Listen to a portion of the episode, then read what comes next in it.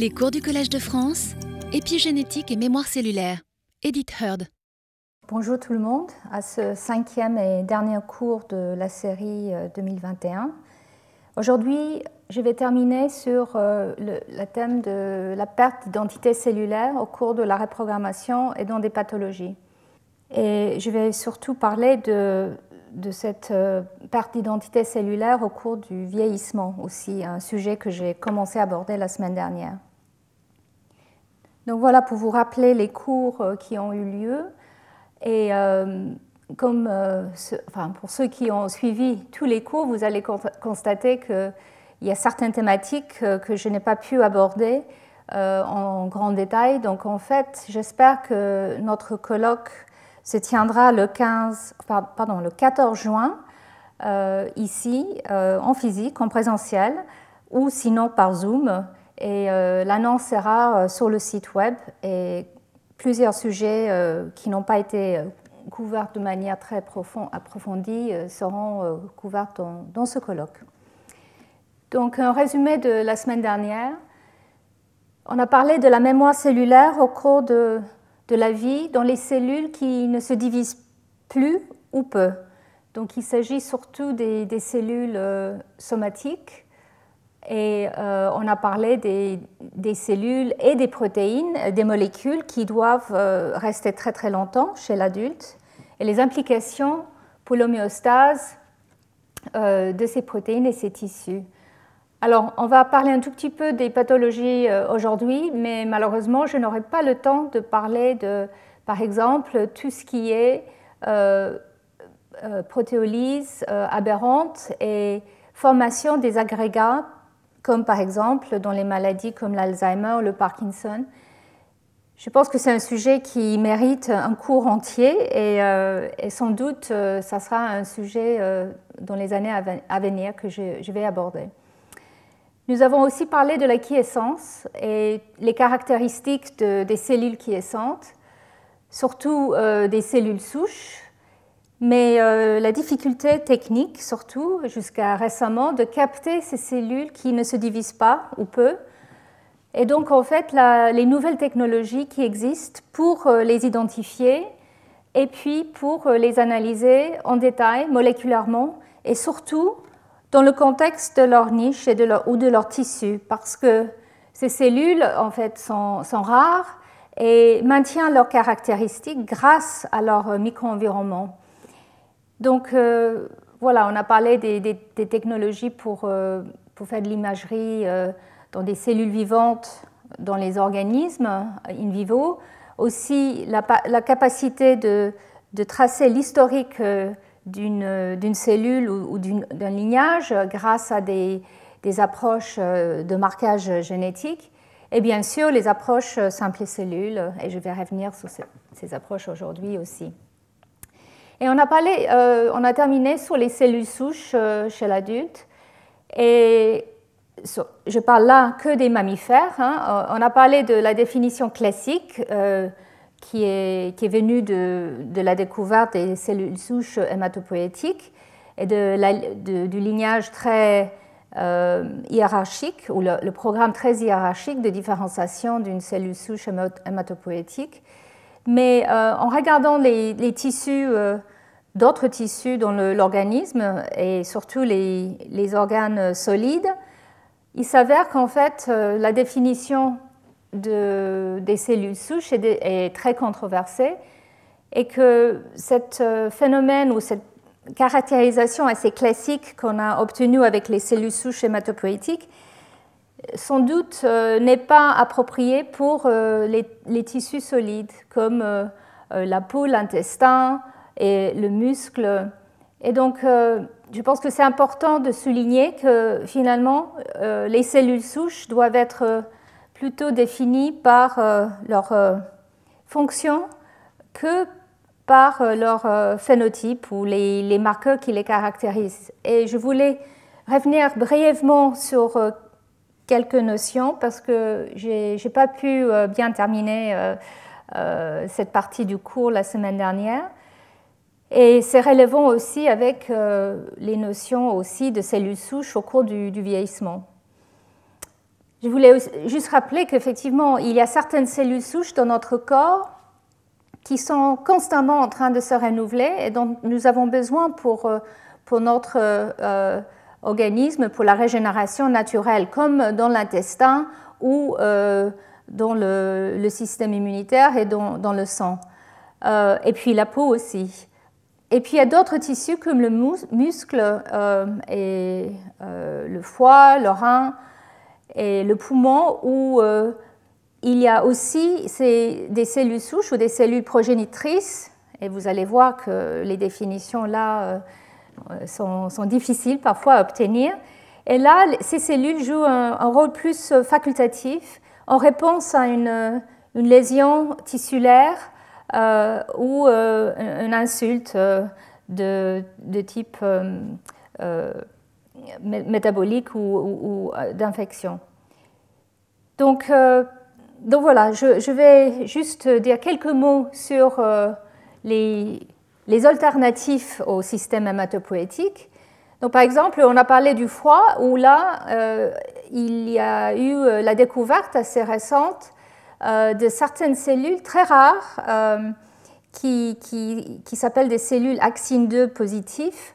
Et ce sont des hépatocytes très rares qui ont finalement le rôle de, de cellules souches dans un contexte normal, c'est-à-dire quand le foie est en homéostase euh, sans, sans insulte euh, particulier. Donc ça, c'est euh, les, hépatocytes. Et puis, on a aussi parlé des cellules comme les cellules ovales qui doivent en fait agir au moment d'une lésion, par exemple, ou d'une insulte toxique. et, la régénération du foie est assez impressionnante. On a euh, l'homéostase, comme j'ai dit, euh, dans une situation normale où il y a très très peu de, renouvellement de cellules, mais il y en a quand même. Et puis on a euh, le cas où il y a un impact de, toxique ou une, lésion mécanique. Et là, le foie a la capacité de se réformer en, quelques semaines. et cette capacité impressionnante est due à un autre processus euh, qui euh, est issu de, ces cellules euh, qui ne sont pas des véritables cellules souches si on regarde les marqueurs, mais qui le devient et qui expriment LGR5, par exemple, comme comme c'est le cas dans les cellules souches de, l'intestin. Et puis un autre exemple, c'est le gland mammaire, où là, les cellules souches d'origine ne semblent pas être les cellules en fait qui produisent les, les, différents types euh, cellulaires. Là, les cellules, euh, finalement, qui sont des cellules progénitrices, ce sont des cellules souches luminales et euh, des cellules souches myoépithéliales et qui produisent les, différents types cellulaires qu'on trouve dans le gland, mammaire.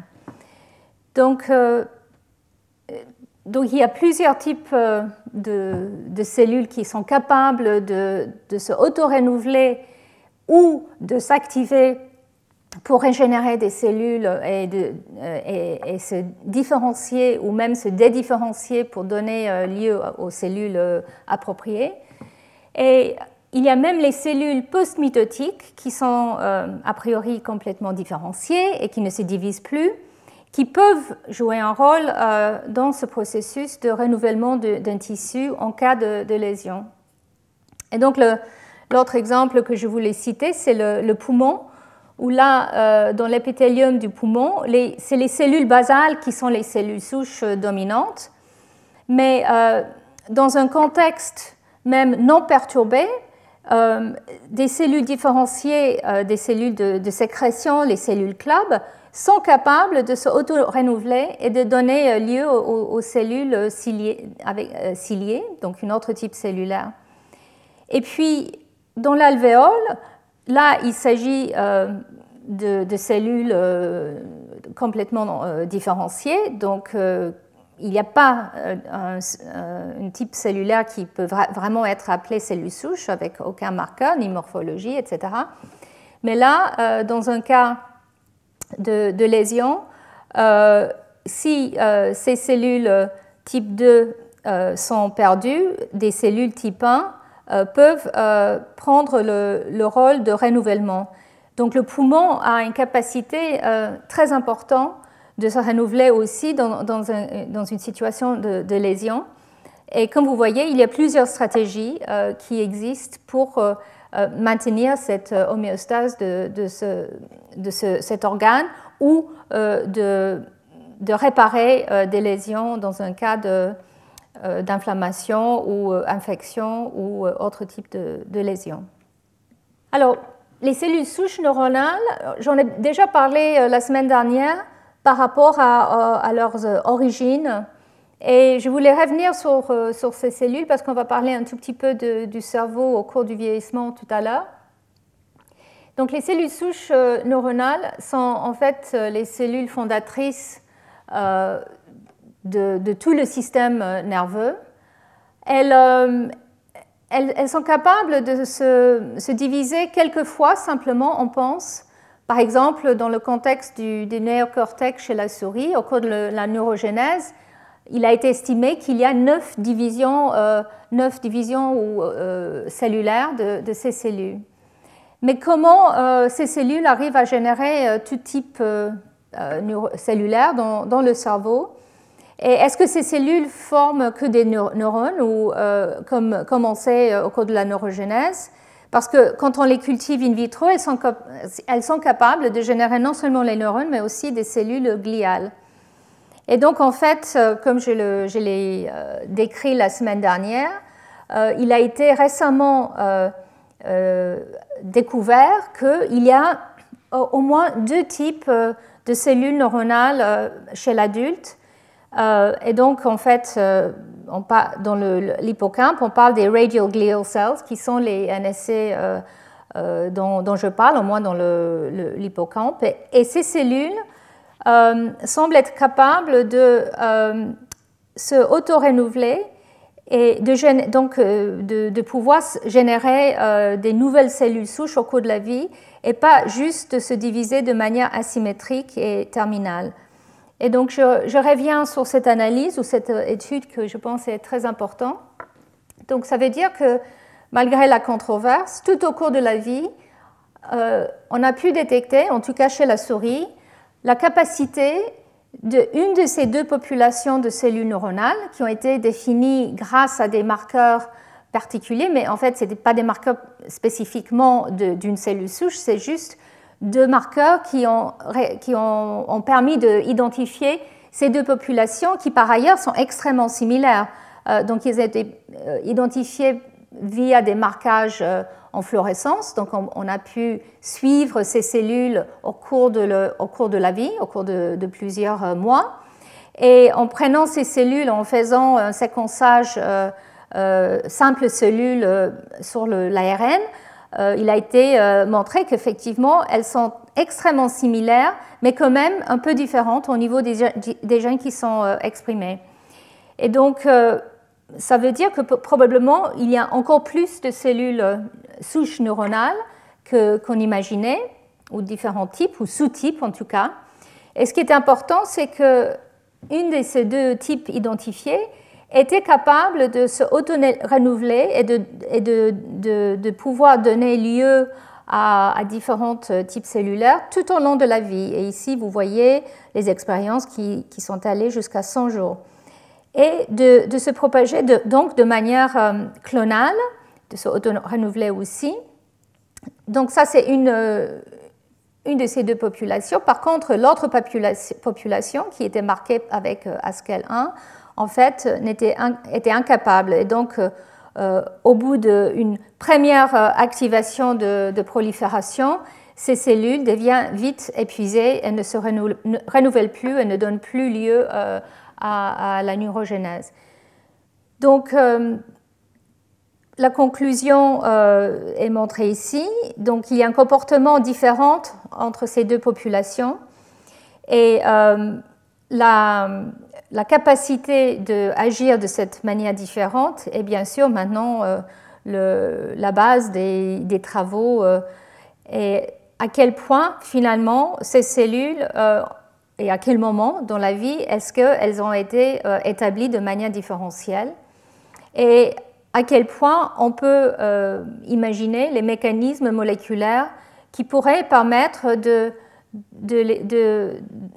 qu'il se propage encore plus longtemps. Parce que bien sûr, dans le cas du vieillissement, la capacité de maintenir le pool de ces cellules souches actives et à long terme est bien sûr très important, surtout les cellules dans l'hippocampe où euh, tout ce qui est apprentissage, euh, etc., est, mis en place ou est, fourni.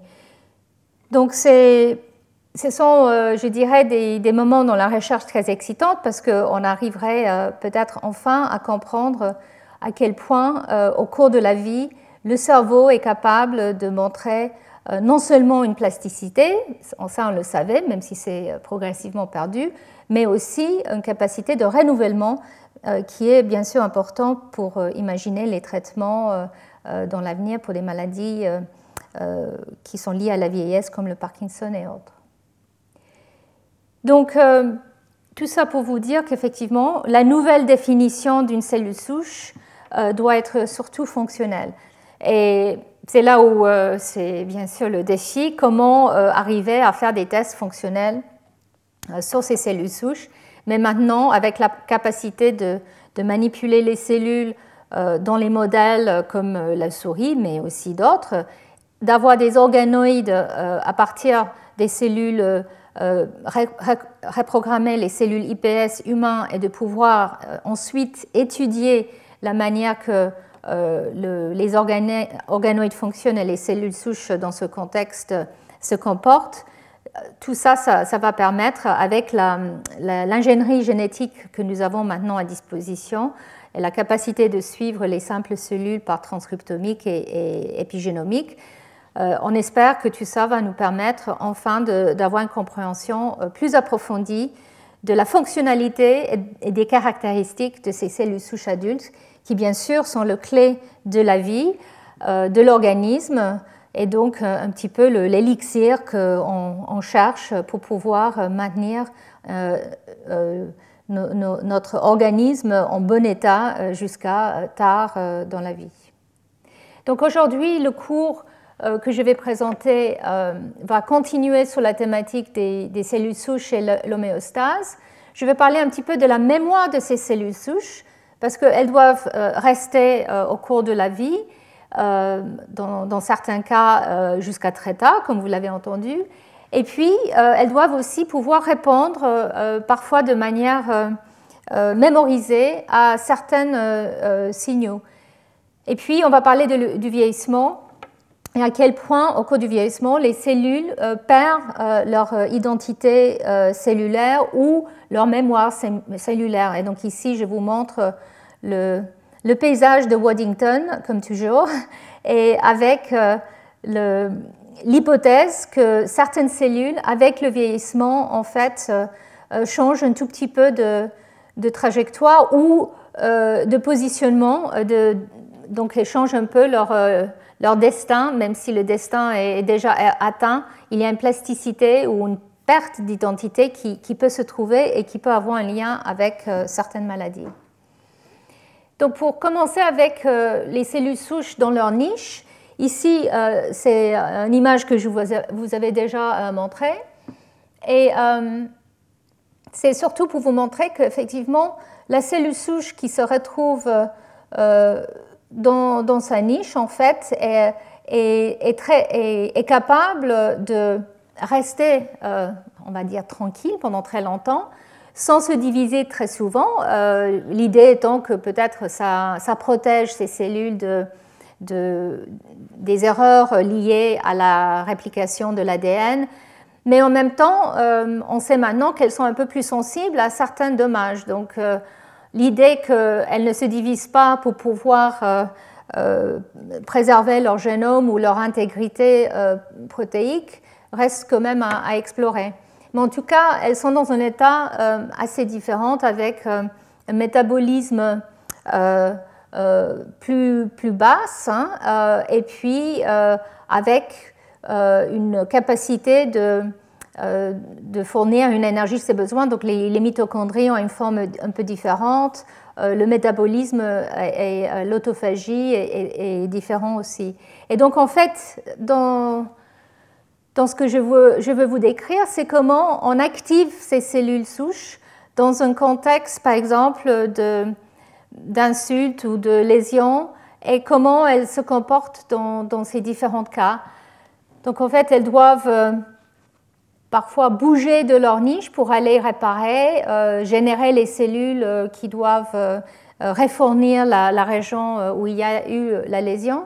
Donc comment en fait la niche est, renouvelée en fait parce que c'est la cellule souche elle-même qui, en intégrant des, signaux externes et en interaction avec les cellules autour, crée cette niche. Mais, donc comment en fait on arrive à maintenir cette niche et puis comment la cellule souche, quand elle se différencie, euh, euh, change euh, de, comportement. Et donc ici, je vous montre quelques questions. donc une des questions, c'est comment les cellules souches changent quand elles deviennent activées. À droite, je vous montre la situation dans le cerveau. J'ai déjà parlé de l'hippocampe, euh, du dentate gyrus. Ici, voilà la, niche dans laquelle se retrouvent euh, les cellules souches. Et, euh, vous voyez, cette niche semble quand même assez différente de l'autre niche dans le cerveau, la, zone sous-ventriculaire, subventricular zone, où vous voyez ici les cellules souches dans un contexte un petit peu différent. Mais dans les deux cas, l'activation euh, de ces, cellules souches neuronales est accompagnée par un grand nombre de changements euh, avec un besoin plus important euh, au niveau métabolique, avec une activation des protéosomes, etc. Donc, que ce soit dans le, cytoplasme ou dans le noyau, il y a un grand nombre de changements qui ont lieu.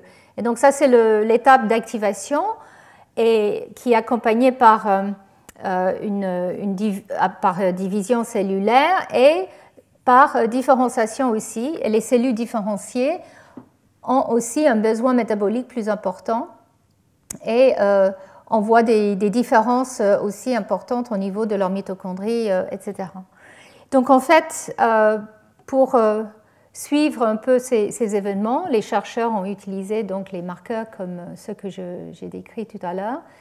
Mais euh, il reste quand même beaucoup de questions. Comment euh, ces cellules répondent à leur environnement euh, qui est dynamique et donc est-ce que effectivement le changement d'environnement de la cellule au cours de son activation et ensuite de sa différenciation ou de sa migration euh, à quel point euh, ça donne des informations euh, requises et puis différentes. et ces différences peuvent être dues à des, variations dans le tissu et puis dans le, contexte externe de, l'environnement aussi, de, l'individu, de l'organisme. Et il y a quand même des notions importantes de, plasticité dont, je vous avais parlé aussi. Donc ici, c'était euh, bon, c'est la suite de ce que je, disais pour les cellules neuronales. Je ne vais pas rentrer dans les détails. Je voulais venir maintenant sur les cellules euh, souches du muscle squelettique, les, satellite cells, comme on les appelle. Donc c'est un, un, contexte euh, très important pour, pour, notre corps parce que le muscle squelettique, c'est le, muscle, c'est le tissu le plus abondant dans, dans le, le, corps humain. Et ses capacités de, ce contractile euh, sont absolument essentielles pour euh, nos fonctions vitales, comme euh, notre capacité de bouger, bien sûr, de marcher, de bouger, notre capacité de se tenir debout, de, de respirer. Et ces, ces, cellules musculaires sont, sont, très importantes aussi pour des fonctions endocrines et paracrines, pour réguler la thermogénèse, et puis notre métabolisme systémique. Donc euh, c'est euh, un schéma relativement simple quand on regarde ces cellules souches euh, musculaires, cellules souches satellites. Et je, vais vous faire un, bref tour de, de, la situation ici, mais pour vous montrer comment en fait les premiers événements se passent quand il faut activer ces cellules satellites. En fait, ces cellules satellites, comme on les appelle, euh, euh, elles se, retrouvent, si on regarde euh, dans un, muscle, en fait, ces cellules se retrouvent dans une niche qui est relativement statique où en fait il y a un maintien de quiescence et très peu de division cellulaire quand il n'y a pas une lésion. Donc ces, ces, cellules souches sont là et puis les fibres de muscles sont des, des grandes cellules qui ne se prolifèrent plus et qui sont qui s'appellent des myotubes, dans lesquels il y a plusieurs noyaux. Donc à partir d'une cellule souche, quand elle est activée, elle forme une myoblaste qui se différencie en myocytes. Et ces myocytes vont se fusionner pour former ces myotubes. Et ça, c'est, euh, je dirais, le, euh, les cellules, le produit euh, que, nous utilisons, que, dont nous, avons besoin dans nos, muscles, dans les fibres des, des muscles. Et ces cellules souches satellites, en fait, sont très, très proche en fait de ces fibres musculaires et puis aussi de la membrane euh, basale. Elles sont euh, entre les deux. Et euh, elles peuvent rester comme ça, tranquilles, pendant des années. Et elles s'activent que au moment où il y a une lésion. Et on commence à comprendre euh, les, signaux qui, les, qui, activent ces cellules. Et aujourd'hui, je ne vais pas rentrer dans les détails. Euh, j'espère pouvoir euh, avoir un des spécialistes de ce domaine à mon colloque le 14 juin. Mais en tout cas, il y a une régulation maintenant qui, qui, est, assez, bien compris pour l'activation et puis aussi dans leur euh, contexte euh, qui est centre, euh, dormante, où les gènes qui sont impliqués sont assez bien compris maintenant. Mais avec une lésion, ces cellules deviennent activées et la niche elle-même devient extrêmement dynamique en, conséquence. Donc ici, je vous montre le, cheminement des événements. Donc à partir de cet état qui est sans, avec une, une, lésion, euh, un dommage, les, la niche euh, en fait euh, devient remplie de débris qui est dû aux fibres de muscles déchirés, cassés, on, le sait tous quand on se tord le cheville ou autre. en fait, ce qui se passe, c'est une, une, une réaction inflammatoire et donc la niche devient euh, en fait très inflammatoire, comme vous voyez ici, et remplie de, cellules euh, immunitaires, euh, des cellules liées à l'inflammation, qui sont là en fait pour agir, nettoyer, récupérer tout ce débris qui, qui, est dû à, à la lésion. Mais ensuite, très vite, cette niche se transforme d'une niche inflammatoire à une niche mitogénique, c'est-à-dire une niche où les cellules souches peuvent commencer à rentrer en cycle cellulaire. Donc j'ai montré ça euh, très brièvement tout à l'heure, mais voilà, à partir de cette quiescence, les cellules deviennent euh, activées, rentrent en G1 et ensuite commencent à cycler pour produire euh, ces myoblastes. Et, et, donc cette phase de prolifération est très importante parce qu'il faut non seulement produire les cellules pour réparer euh, le, muscle, donc pour créer des nouvelles euh, fibres, mais aussi euh, renouveler les cellules souches satellites. Donc il y a une, première phase d'activation où il y a un renouvellement, et puis il y a une phase de différenciation que vous voyez ici. Et pendant cette phase, les cellules immunitaires sont parties pour la plupart, sauf certains types de macrophages qui restent. Mais euh, dans ce contexte, les, euh, les, myoblastes qui ont été formés euh, deviennent des myocytes et se fusionnent, pour créer des myotubes et donc recréer le, les muscles et les fibres de muscles qui deviennent innervés et puis associés à, à, la membrane basale. Et euh, j'ai oublié de dire que pendant cette, euh, euh, phase de mitogénique, quand la niche est en prolifération, il y a aussi une, très grande synthèse de la matrice extracellulaire qui est fournie par les par les fibroblastes et aussi une angiogenèse. Donc tout ça, c'est pour préparer la niche pour que, une fois que les fibres musculaires se forment, ils sont bien intégrés dans, dans, un contexte où elles peuvent fonctionner. Et puis, les cellules satellites elles-mêmes, qui ont été formées par cette première vague d'activation, peuvent reprendre leur place entre le fibre et cette membrane basale. Donc voilà les, euh, différents événements euh, quand euh, les cellules souches du muscle doivent être activées et, rentrer et, travailler. Et alors comment ça se passe, ces premières étapes d'activation et de différenciation? Comment la cellule, en fait, perd la mémoire d'être une cellule souche et gagne donc l'identité pour devenir une cellule différenciée?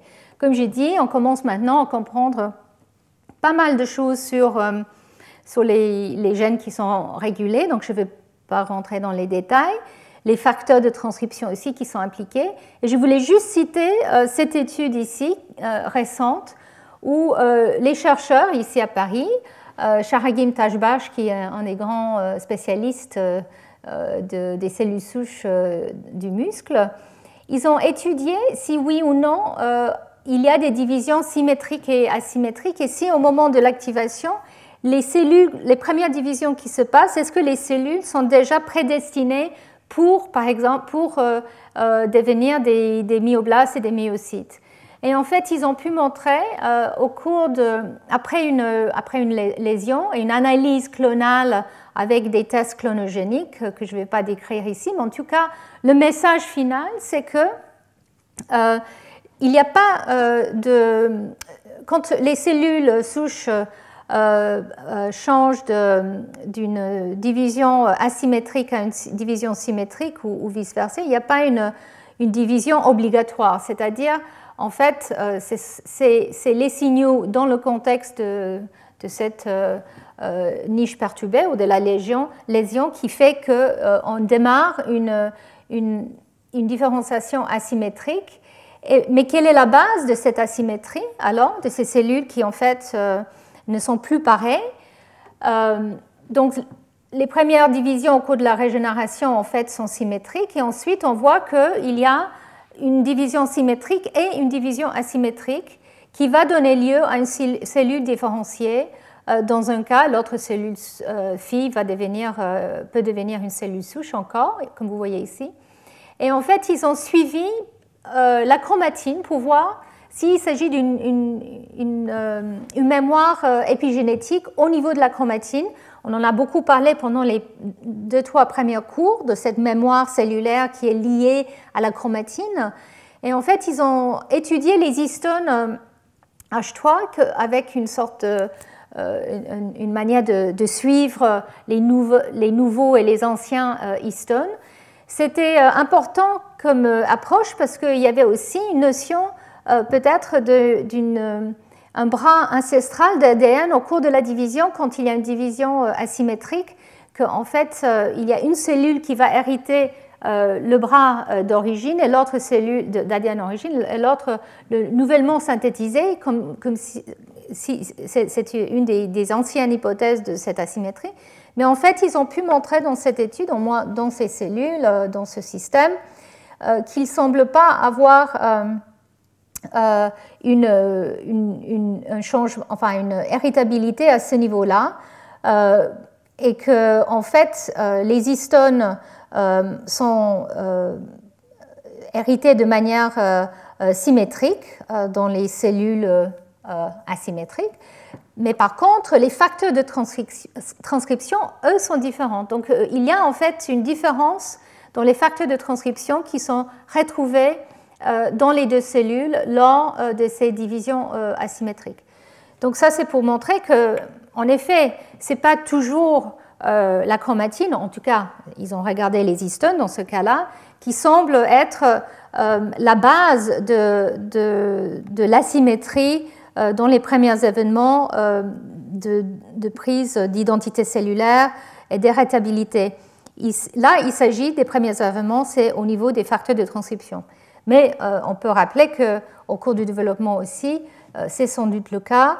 et, c'est l'activité des facteurs de transcription en collaboration avec les, machines de remodelage de la chromatine qui semblent être liées aux premières différences qu'on voit au cours de l'homogénèse chez la souris, comme je l'avais décrit les, dernières fois. Donc, voilà pour un, peu de, détails, un peu pas beaucoup, mais en tout cas un peu d'informations sur la base de, ces premiers événements d'activation et de division symétrique et asymétrique des cellules souches euh, musculaires dans ce cas-là. Et là, je voulais venir sur euh, le sujet de la mémoire des, cellules souches euh, adultes.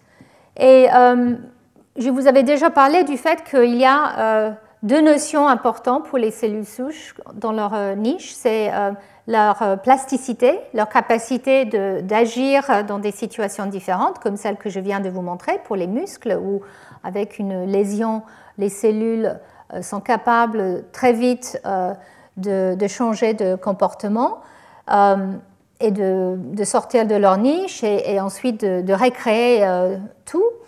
mais il y a aussi cette notion de mémoire. Et euh, pourquoi on parle de, mémoire? Là, ce n'est pas tout à fait la même chose que la mémoire dont je vous avais parlé euh, lors de, euh, de, l'épigénèse au cours du, développement. Là, c'est la mémoire de certains signaux et des événements où la cellule souche, même si elle ne change pas forcément d'identité, elle change dans sa capacité de répondre au même événement, au même signal, euh, plus tard dans, dans, sa vie. Et donc, en fait, à quel point euh, les, cellules souches peuvent garder une mémoire et, est-ce que c'est un avantage sélectif? Parce que ça veut dire que ces cellules peuvent apprendre de leur environnement et donc du coup euh, se comporter de manière appropriée avec leur, leur, l'entourage. Et et en fait, euh, il y a plusieurs hypothèses. Euh, on sait qu'il y a une mémoire cellulaire de certaines cellules souches euh, adultes. Je vais vous parler du cas des cellules souches hématopoïétiques dans, un instant. Mais ici, je voulais simplement vous montrer les différentes hypothèses pour cette mémoire qui, peut être transmise au cours des divisions cellulaires. Donc, on vient de parler de cette division asymétrique des cellules satellites et qu'est-ce qui est euh, porté euh, dans cette division asymétrique où il y a une cellule qui reste cellule souche et une autre cellule euh, devient une, cellule progénitrice où on voit des différenciations. Et comme je vous avais dit, il y a certaines modifications qui ne semblent pas être à la base de ça, comme les modifications épigénétiques. Il y a d'autres, euh, molécules et, structures qui sont euh, héritées de manière asymétrique et on va revenir euh, sur ça dans l'avenir. Mais en fait, je voulais surtout vous parler des cellules souches hématopoïétiques qui, par exemple, peuvent être exposées à un signal particulier, par exemple une infection. et ici, je vous montre, par exemple, le vaccin euh, ou l'infection par le bacillus, euh, le BCG, euh, qui peut avoir un impact non seulement sur notre système immunitaire, les cellules différenciées, mais peut-être aussi sur les cellules souches hématopoïétiques. Donc, il s'agit aussi, par exemple, du type de nutrition ou même d'un stimulus mécanique qui peut avoir une fonction enfin, qui peut avoir euh, un impact euh, sur euh, la cellule et, son comportement. En fait, elle va s'activer, se, diviser. Et résolution de cette première signal, mais ensuite, avec un deuxième signal, il y a parfois une réponse plus, rapide. et, par exemple, le, une, un largage des, cytokines pro-inflammatoires euh, et puis euh, des décisions euh, de, soit d'activation de, renouvellement, soit de voies des lignages et des destins cellulaires qui sont différentes. Et donc l'exemple que je voulais vous montrer, c'était cette étude récente qui a montré comment la vaccination contre la tuberculose, donc ces fameux BCG, semble changer le comportement des cellules souches hématopoïétiques. Alors, de, quoi s'agit-il? Donc, en fait, dans ce papier de Kaufman et al., ils ont montré que le, le, pathogène des bactéries, donc le BCG, euh, est capable non seulement euh, d'activer euh, les cellules plus les monocytes, mais aussi de, de commencer à, primer les cellules souches hématopoïétiques. Et donc, en fait, ça veut dire que dans la moelle osseuse, la présence du BCG est requis pour cette mémorisation ou euh, activation des cellules souches hématopoïétiques qui, en fait, ensuite, avec une vaccination euh, sous-cutanée, euh, la BCG ne peut plus accéder le, la moelle osseuse et il n'y a pas d'impact sur les cellules souches hématopoïétiques. Donc, en fait, dans cette étude, ils ont montré que c'est vraiment un effet sur les cellules souches hématopoïétiques qui sont formées, enfin éduquées pour pour pouvoir ensuite réagir à ce pathogène. Et ça en absence euh, des cellules euh, T de, mémoire ou, euh, l'absence d'exposition au, BCG. Donc ça, c'était assez inattendu, surtout parce qu'on pensait que cette mémoire ou l'immunité entraînée, en fait, qui, est, qui fait partie de, notre euh, système immunitaire inné, euh, la réponse du système immunitaire inné, de beaucoup plus euh, courte. Donc, donc, en fait, l'immunité de, ce type, qui, a été établie tout d'abord dans, les, dans les, le lignage des phagocytes mononucléaires, c'est-à-dire les monocytes et les macrophages, euh, ces monocytes, en fait, elles ont une durée de vie de juste euh, une semaine environ. Et donc, ne, seront pas capables de propager euh, une mémoire à leur progéniture et de, fournir une, protection adéquate. Et, donc, la découverte qu'en en fait, on peut avoir une mémoire beaucoup plus longue avec cette activation BCG ou via le bêta-glucane euh, a montré qu'effectivement, euh, c'est les cellules souches hématopoïétiques en fait, qui ont été euh, impliquées. Et, et, qui, sont, et, qui, qui, donnent donc une myélopièse avec, qui est dépendante de, de gamma et qui donne une immunité protective beaucoup, beaucoup plus, plus long terme. Donc, ça, c'était très important parce que ça veut dire qu'effectivement, euh, pour les stratégies de vaccination qui ciblent spécifiquement les monocytes ou les macrophages, euh, sans doute, euh, il n'y a, pas forcément une capacité d'avoir une mémoire long terme. donc, comment cette mémoire long terme est, vraiment acquise?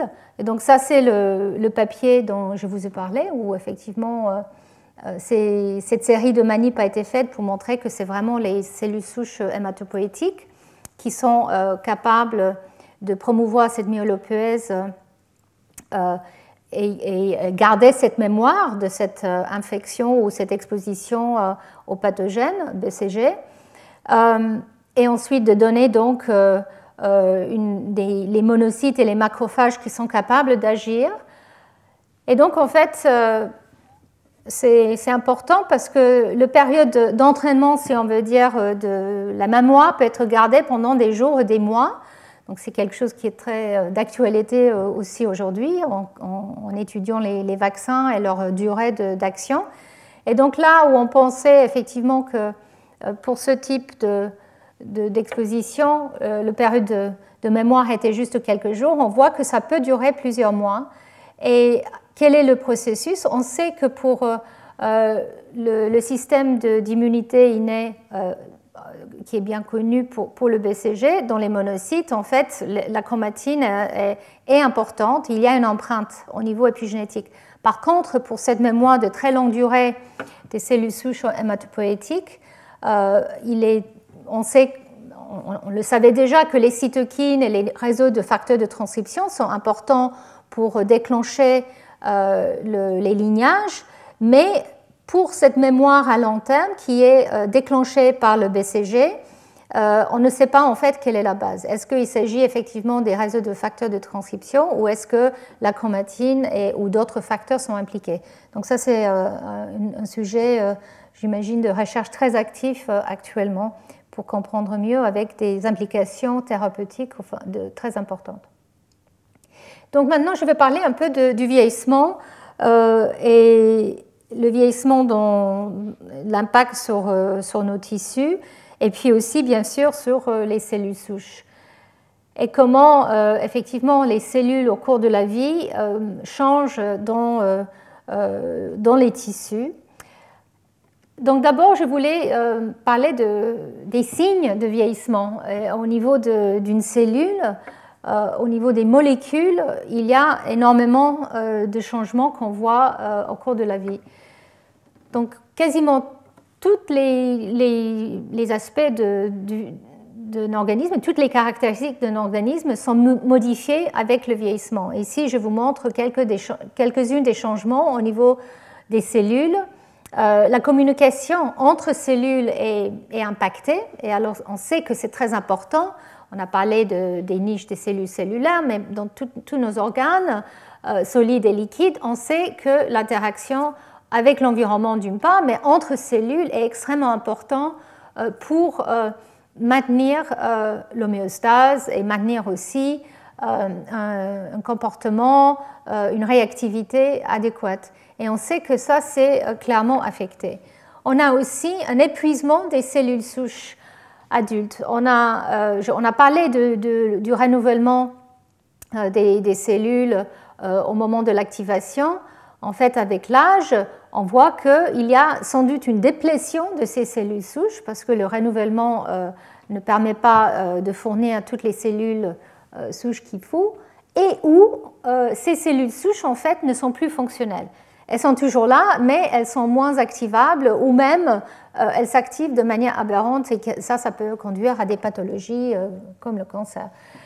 Donc en fait, épuisement ou, ou baisse de fonction des cellules souches adultes il y a aussi une augmentation énorme de la sénescence. Donc, on a déjà parlé des cellules sénescentes, donc c'est les cellules en fait qui sont en G0 et qui euh, quittent totalement euh, le cycle cellulaire et changent aussi euh, de caractéristiques. Donc, la chromatine change, l'expression des gènes change et elles ont une morphologie très importante. Mais alors, est-ce que les cellules sénescentes, c'est juste du mauvais? Vous allez voir à la fin qu'en fait, non, et même en cours du développement, on a besoin des cellules sénescentes, mais même euh, dans le contexte du vieillissement, ces cellules sénescentes peuvent aider leurs voisines à euh, se reprogrammer ou se réjuvener euh, plus facilement. Et puis on sait aussi que tous les voyages de nos molécules dans les, cellules sont perturbés. Le, transport entre le noyau et le cytoplasme sont perturbés. en partie, on en a parlé, des ports nucléaires et euh, la, façon, donc euh, il peut avoir euh, des protéines en fait dans ces pores nucléaires qui sont très très très vieilles. En fait, c'est des, protéines qui ne se renouvellent pas beaucoup. Et on sait qu'avec l'âge, que ce soit ces protéines-là ou d'autres protéines, il y a une dégénérescence et puis une incapacité de, nettoyer les débris, on va dire, de, ces protéines endommagées. Donc, euh, toutes les fonctions des cellules peuvent être perturbées. On sait aussi que le métabolisme est très perturbé, donc la sensibilité aux nutriments et la signalisation anabolique est clairement perturbée et a un impact euh, sur, euh, sur le métabolisme qui a un impact aussi ensuite sur plusieurs fonctions cellulaires. Il y a un dysfonctionnement des mitochondries avec une augmentation des, effets du stress oxydatif naturel, mais, enfin, mais qui augmente avec l'âge. Et puis, comme je l'ai dit, le système de protéolyse euh, euh, et de, nettoyage, on va dire, des, protéines euh, perturbées descend, on baisse. Et il y a une inflammation chronique qui, qui peut être trouvée. On appelle ça l'inflammaging. Donc, en fait, c'est une inflammation qui n'est pas déclenchée par une lésion ou une infection, mais qui est présent parce que les tissus et les organes vieillissent et on, essaie de comprendre à quoi c'est dû cette inflammation chronique, parce que sans doute, c'est à la base de plusieurs des, des événements qui, qui, ont lieu sur les cellules et le tissu. Et bien sûr, au niveau du génome, il y a des mutations qui s'accumulent euh, dans les cellules en cours de prolifération, mais aussi dans les cellules non prolifératives. Il y a les télomères, les bouts de nos chromosomes qui, deviennent plus courtes. Et pendant longtemps, on pensait que c'était euh, une sorte d'horloge qui fait qu'une fois qu'elles sont trop courtes, la cellule arrête de se diviser et devient sénescente. On réalise maintenant que différents types cellulaires ont, une dynamique très différente de, raccourcissement des télomères, mais en tout cas, c'est clair que c'est un signe de vieillissement. Et puis, il y a des changements au niveau de la régulation des, gènes, non seulement de l'activité des gènes euh, et leur transcription, mais aussi post-transcriptionnelle. Les, ARN ne sont pas euh, euh, traités de la même façon et l'épissage peut être défaillant. Et puis, bien sûr, les changements épigénétiques dont je vais vous parler un peu plus longuement tout à l'heure. Mais avant de, commencer euh, avec les, événements euh, moléculaires en eux-mêmes, je voulais quand même juste parler des théories euh, sur le vieillissement. Alors, c'est quelque chose, bien sûr, qui fascine l'homme, parce que toute notre existence doit faire face à, à, cet inévitable vieillissement si on ne meurt pas tôt. Et nous avons la chance aujourd'hui grâce euh, à des vaccins, grâce aux antibiotiques, grâce au traitement et à la science et son avancée euh, dans le monde depuis euh, les derniers siècles. C'est incroyable la, chance que nous avons de pouvoir mourir de vieillissement ou des maladies liées à ce vieillissement. je vous rappelle qu'il y a 100 ans déjà, juste 100 ans, les gens mouraient encore de, des infections, euh, des pandémies, des épidémies, euh, parce qu'il n'y avait pas euh, les vaccins, il n'y avait pas des antibiotiques, il n'y avait pas les traitements et les connaissances. Mais donc voilà, nous avons ce luxe et les gens réfléchissent beaucoup. Et en fait, il y a, c'est une, comment, cet article l'indique, c'est une science assez particulière parce que en fait c'est euh, vieillissement affecte euh, des organismes de manière très différente. Il y a des organismes qui euh, vivent sans vieillir, qui, ne meurent pas de vieillissement. Même les mammifères, les rats top nus, en fait, ne vieillissent pas. Et même si c'est des toutes petites créatures, elles vivent jusqu'à 30 ans, alors que la souris, qui a quasiment la même taille, elle, elle vieillit et elle meurt à 3 ans, même moins. Donc en fait, pourquoi? Alors, malheureusement, aujourd'hui, je ne vais pas pouvoir vous parler de ce, côté euh, fascinant euh, au cours de l'évolution. Pourquoi euh, le vieillissement et, comment expliquer ces, différences entre espèces? et aussi, il y a eu pendant longtemps l'idée que le vieillissement était programmé qu'en euh, en fait, il y avait euh, tout un réseau euh, de gènes, on va dire, qui permettait que ce vieillissement se mette en place à un moment donné.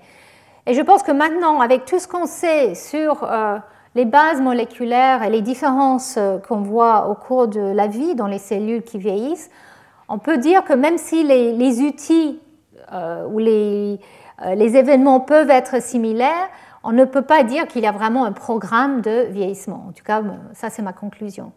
Mais euh, en 1990, il y avait au moins 300 théories différentes de vieillissement. Medvedev euh, avait euh, publié un papier dans ce sens. Maintenant, aujourd'hui, on peut dire qu'il y a peut-être moins de théories et plus de connaissances. Mais néanmoins, ça reste quand même un énigme qui fascine et qui est important parce qu'effectivement, même si nous avons la chance de pouvoir vieillir, c'est un poids aussi pour la société parce que vieillir et rester en forme euh, est, très important. Enfin, la longévité est importante, le vieillissement euh, est un, défi euh, que, que, nos systèmes de santé doivent, doivent, aborder. Et donc, il y a beaucoup de recherches sur la base de ce vieillissement. Donc, pour les bases euh, moléculaire, euh, on sait qu'il euh, y a plusieurs mécanismes qui, affectent nos macromolécules, que ce soit l'ADN, l'ARN, les protéines ou même les lipides. Et donc, il y a plusieurs hypothèses qui ont été émises où les macromolécules, bien sûr, sont au cœur de ça. Donc il y a la, la théorie de mutation somatique, je vais revenir sur ça dans un instant, où l'accumulation des, mutations en fait fait que la, cellule à un moment devient vieille. L'attrition des télomères, on en a, j'ai mentionné, les mitochondries, j'ai mentionné, les protéines altérées aussi, c'est une hypothèse qui, mérite d'être étudiée, enfin qui est étudiée très activement parce que cette absence de, protéolyse et, les protéines altérées ont un impact énorme sur, euh, sur les, tissus, sur les cellules et tissus. Et l'accumulation euh, des débris euh, parce que les machines de, on va dire, de réparation ou d'effacement ne, ne, marchent plus. Et puis, il y a aussi des, théories de réseau où tout ça est intégré. Donc, je, vais pas, je pourrais vous passer 9 heures juste sur les différentes théories, mais c'était pour euh, arriver quand même à, la, base cellulaire et la mémoire cellulaire, qui est quand même le sujet du cours. Euh, comment les molécules endommagées euh, pourraient en fait avoir une relation causale sur la détérioration des fonctions cellulaires. Et aussi, une question importante, ces cellules qui sont endommagées ou faillantes ou qui rentrent en sénescence, euh, doivent coexister à côté des cellules euh, qui sont encore euh, saines. Et, quel est l'impact de, ça? Donc, les notions, je pense que j'en ai, déjà parlé, mais effectivement, tous nos macromolécules sont exposées à des, lésions qui arrivent par des sources différentes comme le stress oxydatif, mais aussi les lésions qui sont dues à, par exemple, aux erreurs qui sont liées à la réplication de l'ADN ou aux dommages de l'ADN, même quand il n'est pas en train de se répliquer, comme par exemple par l'irradiation ou, euh, des, euh, ou des toxines. Donc en fait, euh, dans les cellules qui sont en, prolifération, les cellules qui arrivent à, se, répliquer, il y a un certain nombre de choses qui peuvent être réparées parce qu'à chaque division cellulaire, euh, on, peut utiliser une machinerie euh, de réparation, on peut effacer aussi euh, certaines erreurs, on va dire, épigénétiques, et puis on a aussi une activation, une dilution, pardon, de, par exemple, des, des agrégats aberrants, etc. Par contre, dans les cellules post-mitotiques, il n'y a pas cette capacité d'éliminer via dilution et division. Et donc, c'est des notions assez différentes et c'est que maintenant que nous, nous, commençons vraiment à avoir euh, une idée de, comment ça marche. Et bien sûr, dans le contexte des cellules souches, c'est très intéressant parce qu'elles restent là de manière non proliférative, doivent gérer en fait euh, euh, les, événements intrinsèques et extrinsèques, mais en même temps, elles doivent ensuite se mettre en réplication et comment en fait cette mise en réplication peut avoir un, rôle aussi d'élimination ou d'accumulation des, dégâts. Mais je voulais quand même revenir sur cette notion de, vieillissement et de longévité. Et les, deux perspectives qui, ont, été très débattues euh, il y a, depuis quelques années. Donc, le perspective de mutation somatique dont je parlais, où euh, en fait euh, chacun d'entre nous a certaines mutations qu'on a héritées de nos parents, donc qui, qui, étaient déjà présentes dans le, dans l'ovocyte et le sperme et, dans, notre zygote. Mais ensuite, avec euh, les divisions cellulaires et avec la vie, on accumule euh, des mutations. Donc au niveau de l'ADN, le génome n'est plus le même à la fin qu'au début. Et donc en fait, euh, certains chercheurs, comme par exemple Craig Venter, posent le problème vraiment de ce perspective génétique que en fait c'est le processus de, déclin du génome qui est euh, vraiment euh, important pour euh, le, vieillissement. Et ce n'est pas forcément les, mutations que nous avons héritées de, nos parents, mais en fait cette accumulation de, mutations. Mais de l'autre côté, il y a la perspective que bien sûr le génome est, important, mais il y a des changements peut-être plus, plus fréquents qui sont de l'ordre de l'épigénétique, donc euh, un changement d'expression des gènes qui est dû à la chromatine euh, ou euh, au facteur de transcription, et, que c'est ce dérapage en fait qui fait que les cellules vieillissent, les cellules souches deviennent épuisées, non fonctionnelles, etc. Donc, donc là aussi, il y a des, chercheurs qui, pensent très beaucoup plus fortement que c'est l'accumulation des changements épigénétiques qui pourraient vraiment être euh, les acteurs du vieillissement et que en fait nos cellules, euh, même les vieilles cellules, elles gardent leur capacité d'être jeunes euh, si on peut effacer ces changements épigénétiques. Donc j'en ai un peu parlé lors de mes cours, je pense en 2014. Je vais retoucher ce sujet à la fin de, de ce cours aujourd'hui. Mais effectivement, même s'il y a des mutations, un taux de mutation somatique important dans les cellules euh, adultes euh, et vieilles, on réalise qu'on peut néanmoins euh, les reprogrammer et même des cellules vieilles peuvent donner lieu à des cellules et des individus qui, qui, sont, qui, ne sont pas vieux, enfin au démarrage, mais bien sûr, les mutations qui, ont accumulé, parce qu'il y en a, euh, eux ne sont pas effacés par le processus de reprogrammation. Mais, donc ça veut dire qu'effectivement, probablement, l'impact de l'environnement et les facteurs épigénétiques est très important pour le vieillissement, peut-être plus, je dirais, que juste euh, les changements au niveau, euh, les mutations. Mais en même temps, il faut réaliser que certaines des mutations qui accumulent avec l'âge sont des mutations dans les gènes qui codent pour des protéines de la machinerie épigénétique. Et c'est là où, euh, dans certains contextes, comme dans l'hématopoïèse, on, réalise de plus en plus qu'en fait, c'est ces mutations somatiques qui euh, jouent un rôle ensuite pour le développement des maladies comme le cancer. Donc voilà, les, théories de, vieillissement, donc soit l'accumulation d'ADN de, avec des lésions qui ne peuvent pas être réparés, stress oxydatif, euh, rayons UV par exemple, et d'autres euh, insultes environnementales qui font que la cellule n'est plus fonctionnelle.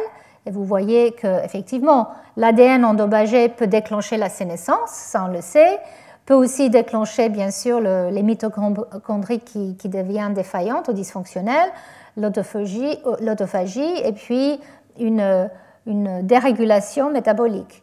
Ça c'est vrai, mais euh, le modèle épigénétique, c'est que effectivement, il y a des changements épigénétiques qui euh, accumulent avec l'âge et qui eux ont un impact aussi peut-être plus important sur l'expression des gènes et sur donc euh, la mémoire cellulaire et la capacité des cellules de bien fonctionner dans un contexte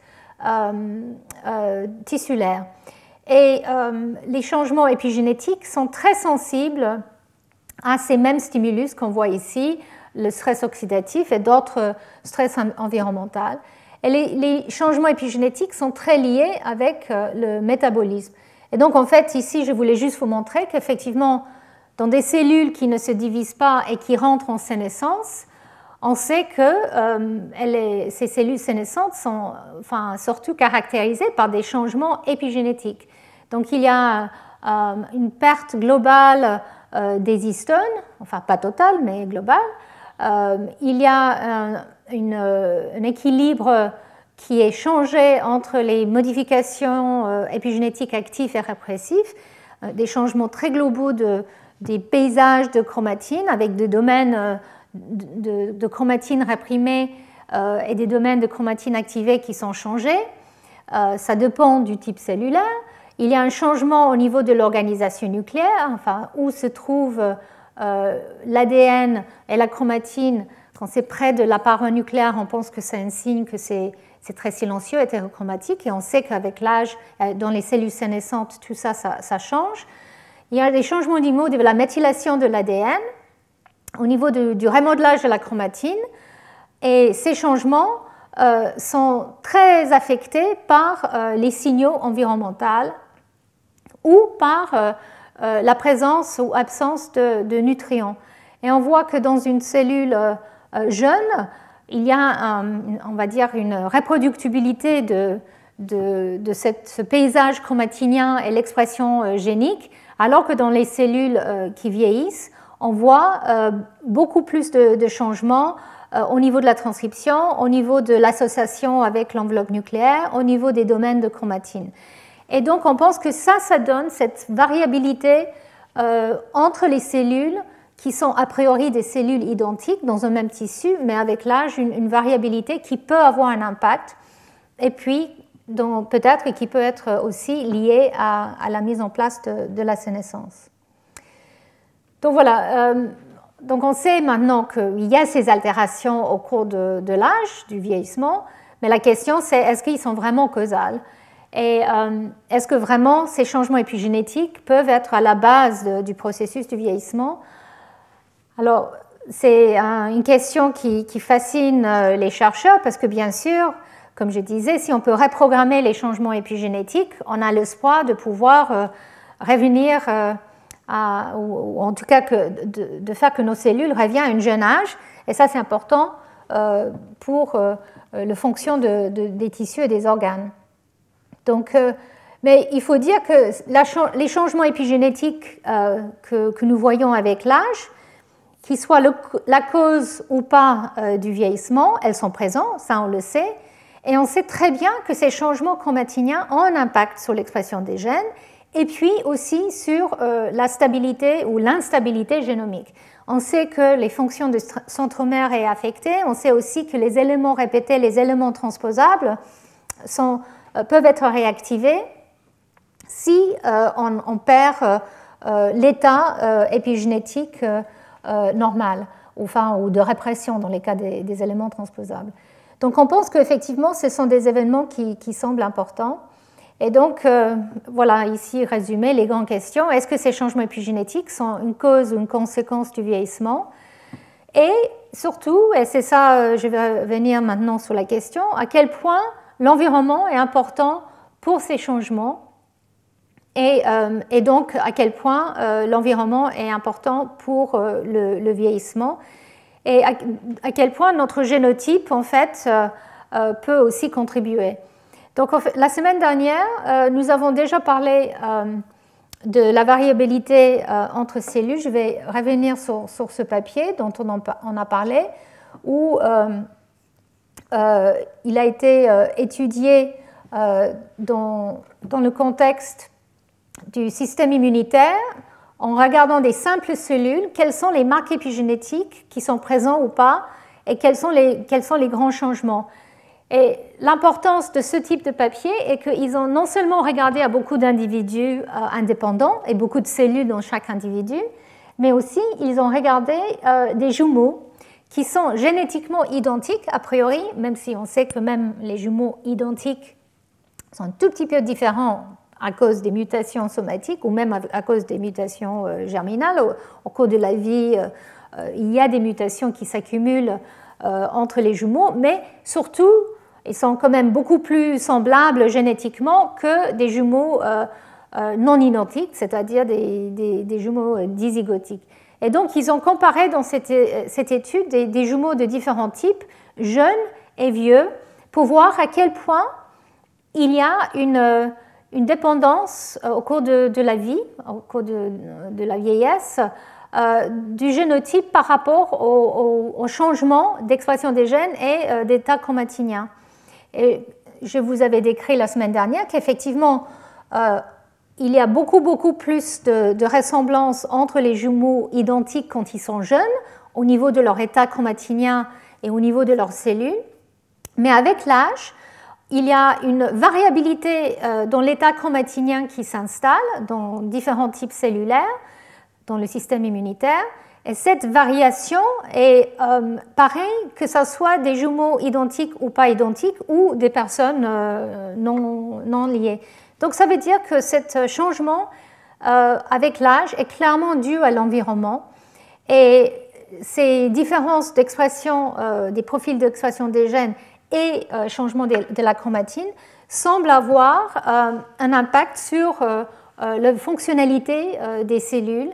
Et donc ça, c'est un peu la prochaine étape de, ce que je vais vous décrire aujourd'hui. Donc en fait, à quel point au cours du vieillissement, les, cellules au sein des tissus changent? Ici, je vous montre le cas du système immunitaire, c'est relativement simple d'obtenir des cellules et les regarder au niveau simple cellule. Mais de plus en plus maintenant, nous avons la capacité de regarder aussi les, tissus, solides. Et en fait, je voulais juste vous décrire une, une de ces approches Ici, chez la souris, ils ont caractérisé tous les tissus d'une euh, pardon, d'une souris au cours euh, du vieillissement, à différents stades de sa vie, donc euh, jusqu'à 30 mois, donc 3 mois, 18 mois, 24 mois et 30 mois, dans les mâles et les femelles, et ils ont regardé toute une série d'organes différents. Donc ici, ça vous montre euh, avec les, approches Tisney que, j'avais déjà décrites, euh, les, différentes, les, profils d'expression des différentes cellules se regroupent dans des, clusters euh, qui, sont appropriés pour les différents organes, donc, donc ça c'est rassurant. et puis, donc ça, ça a été fait aux différents âges. Et donc, ils ont fait une sorte de carte euh, de, cellules vieillissantes euh, dans l'organisme pour regarder à quel point euh, les cellules changent, le, type de cellules change dans un tissu et aussi comment l'expression des gènes change au cours de la vie. Et, et donc, c'est important ça parce que si on veut vraiment comprendre comment un individu change avec l'âge, il faut prendre en compte non, seulement un organe ou certains types cellulaires, mais tous les organes et tous les types cellulaires en même temps. Donc ça, c'est le but final. Même si on est encore un peu loin de, cette compréhension, on commence à voir les informations. Et donc, euh, tout d'abord, ils ont euh, regardé effectivement la variation de l'expression des gènes dans les différents organes, et donc euh, l'identité cellulaire ou des types cellulaires et le nombre de cellules de différentes populations euh, dans, les différents organes au cours de la vie. Et je vais juste vous faire un, bref euh, résumé de, ce qu'ils ont trouvé. Donc, par exemple, ils ont trouvé qu'avec l'âge, la composition des tissus change. Par exemple, euh, dans la, vessie, on voit qu'il y a une baisse d'environ trois fois des, cellules de la vessie du compartiment mésenchymal. Euh, et puis, il y a une augmentation euh, des cellules euh, urothéliales, donc les, cellules épithéliales. Et en fait, on, pense que ça, c'était quelque chose qui, a déjà été décrit, mais pas de manière transcriptomique au niveau simple cellule. Et sans doute, c'est lié à, la baisse de vascularisation avec l'âge qu'elle avait ici, donc, donc une baisse de ces cellules mésenchymal et puis une augmentation de ces cellules urothéliales. Euh, et puis dans le foie, euh, la proportion d'hépatocytes baisse avec l'âge et ces cellules, en fait, euh, enfin la proportion de cellules augmente, des cellules immunitaires et surtout les cellules inflammatoires, qui est lié aussi avec quelque chose qui, qui était déjà connu cette euh, inflammation chronique dont j'ai parlé. Et ça, c'est un thème qu'on trouve un peu partout euh, dans les organes. Euh, mais où est-ce que... Alors, et pour le système immunitaire, je vais vous parler plus tard de la clonalité. Avec l'âge, on, pense que le système immunitaire n'arrive plus à être aussi divers euh, enfin, les cellules souches hématopoïétiques, en fait, euh, deviennent assez clonales et donc on, arrive à avoir finalement une, baisse de diversité, une clonalité euh, des cellules B et des cellules T ou les répertoires avec l'âge. Et donc ici, vous voyez, donc à chaque fois, c'est les, les, les, familles, enfin les familles clonales avec, et, et dans l'âge. Donc là, c'est à 3 mois, ici à 18 mois, ici à 24 mois. Ici, vous voyez à trois mois, il n'y a pas de clonalité. En fait, il y a une diversité euh, du répertoire du système immune. Enfin, je pense que là, c'est les cellules euh, T ou B. Non, c'est les cellules B, je pense. Et ici, à 18 mois, on voit déjà qu'il y a des populations clonales. Le répertoire devient euh, moins, moins varié. Et puis à 24 mois aussi, cette clonalité qui s'impose. Donc on pense que ça veut dire que dans les individus au cours du vieillissement, ça veut dire qu'il y a une vulnérabilité plus importante aux infections et peut-être qu'effectivement les vaccinations ne sont pas aussi efficaces qu'avec les individus plus jeunes à cause de ces répertoires qui deviennent moins, moins divers. Des, cellules B étaient... Mais comme je l'ai dit tout à l'heure, il y a aussi euh, d'autres systèmes d'immunité qui sont mis en place, comme le système immunitaire euh, inné, où là, peut-être, il y a une, capacité de répondre qui, euh, qui est plus importante et une, mémoire, peut-être, au niveau des cellules souches hématopoïétiques qui, était, qui était inattendue, mais, mais qui peut permettre à, à protéger. Mais bon, ça, ce n'est pas mon domaine, donc euh, je, voulais simplement souligner qu'avec l'âge, il y a clairement une augmentation de clonalité. Quels sont les, types cellulaires ou les sous-types cellulaires qui changent le plus avec l'âge? Donc, comme je l'ai dit, euh, les, cellules du système immunitaire semblent être les plus impactées avec un changement dans la diversité, et en particulier dans les cellules immunitaires qu'on trouve dans le cerveau et dans le rein. Donc ça c'est important parce que par exemple euh, dans le, cas du cerveau, il y a une expansion des, cellules euh, pro-inflammatoires comme les microglies qu'on retrouve aussi dans le contexte des, patients atteints de l'Alzheimer. Donc c'est une signature qui, a déjà été suspectée et qu'on trouve de manière systématique au cours du vieillissement dans ce modèle, enfin dans les, souris en vieillissant. Et et euh, la, dernière chose, c'est la stabilité génomique. Et clairement, euh, il y a une augmentation dans euh, le, nombre de mutations. Donc, dans cette étude, ils ont regardé les transcrits, donc que des gènes, mais ils ont regardé avec une technique qui permet de regarder les transcrits entiers. Et donc, ça permet de détecter les mutations somatiques qui ont lieu dans les gènes. Donc, même si c'est qu'une petite proportion du génome, ça, ça permet d'estimer le nombre de mutations. Et ils ont regardé dans quel tissu il y avait le plus de mutations. Et en fait, c'est surtout euh, dans la vessie encore et aussi la langue qu'ils ont trouvé le, plus de, mutations. Voilà. Donc euh, là, c'est une étude, je dirais, panoramique du vieillissement euh, au cours de chez la souris dont je vous avais parlé. Et donc la même chose est en train d'être faite pour, l'humain bien sûr, même si euh, on a beaucoup moins de la capacité de, contrôler les, cellules dont on a, auxquelles on, a accès, parce que chez la souris, effectivement, euh, ils, ont pu prendre les organes, tous les organes de chaque euh, des souris et comparer, et donc c'est important pour comparer génotype-phénotype. Mais néanmoins, il y a pas mal d'études maintenant où on regarde dans différents contextes qu'est-ce qui se passe chez l'humain. Et je voulais vous parler de, la peau. Donc le vieillissement, c'est euh, un des caractéristiques les plus évidentes de l'extérieur, c'est quand même le changement au niveau de, notre peau. Et euh, en fait, euh, dans l'étude que je vais vous montrer, les chercheurs ont montré que les fibroblastes de, notre peau, en fait, acquièrent des, traits qui sont plus caractéristiques des adipocytes qui sont liés ben, à la, aux graisses.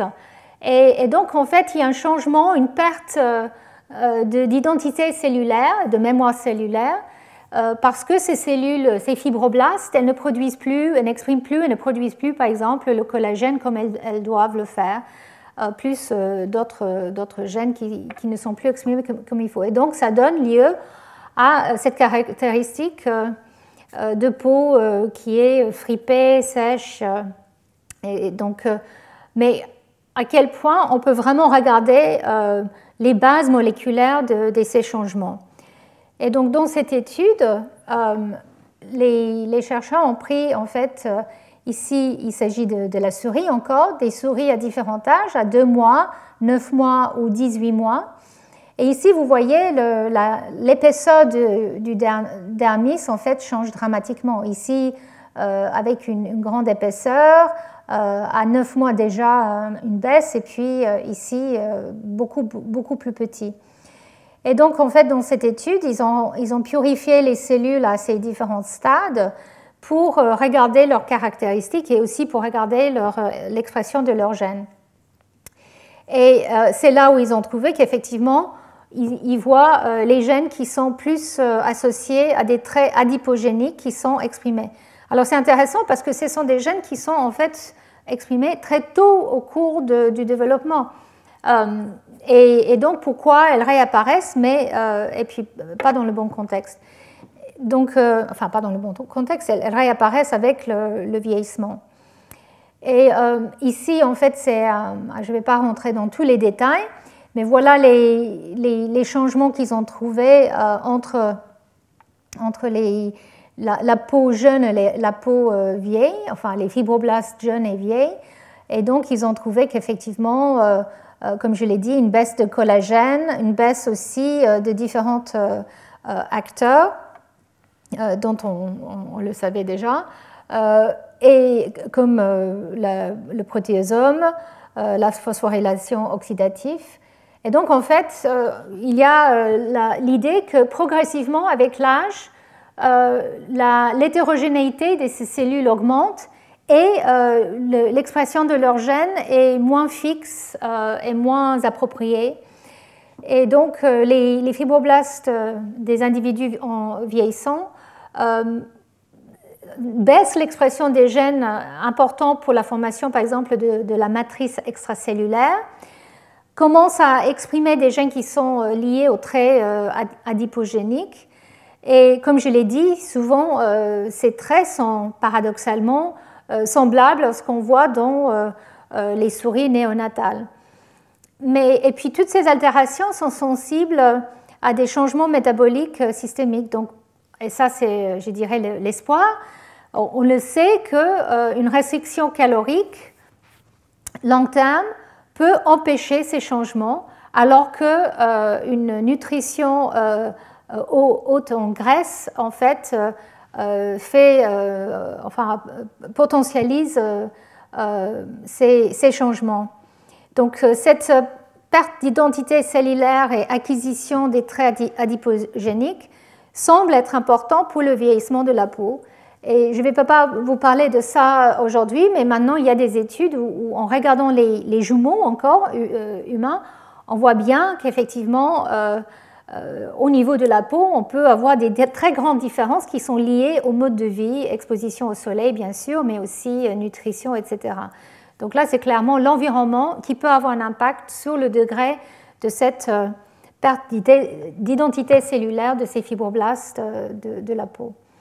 Et donc, chez l'humain, une étude un peu semblable a été faite euh, en prenant euh, les, fibroblastes des paupières. Là, c'était pour la chirurgie esthétique.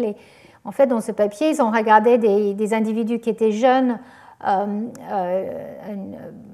plus moyen et puis, ou plus vieux, et ils ont regardé effectivement quels sont les facteurs de transcription qui sont dérégulés dans les cellules au cours du vieillissement. Donc, je ne vais pas euh, rentrer dans les détails, mais ils ont, bien, ils ont regardé euh, effectivement les fibroblastes en une variabilité d'expression des gènes euh, dans tous les types cellulaires dans la peau. et, puis, ils ont regardé aussi les, les, les, les, voies qui ont été déclenchées. par exemple, les gènes impliqués dans l'inflammation et dans la production des cytokines étaient observés au cours du vieillissement. Et, donc, en fait, maintenant, on commence à avoir vraiment une, compréhension des, dérangements ou déréglages ou dérégulation des gènes au cours du vieillissement dans ces cellules.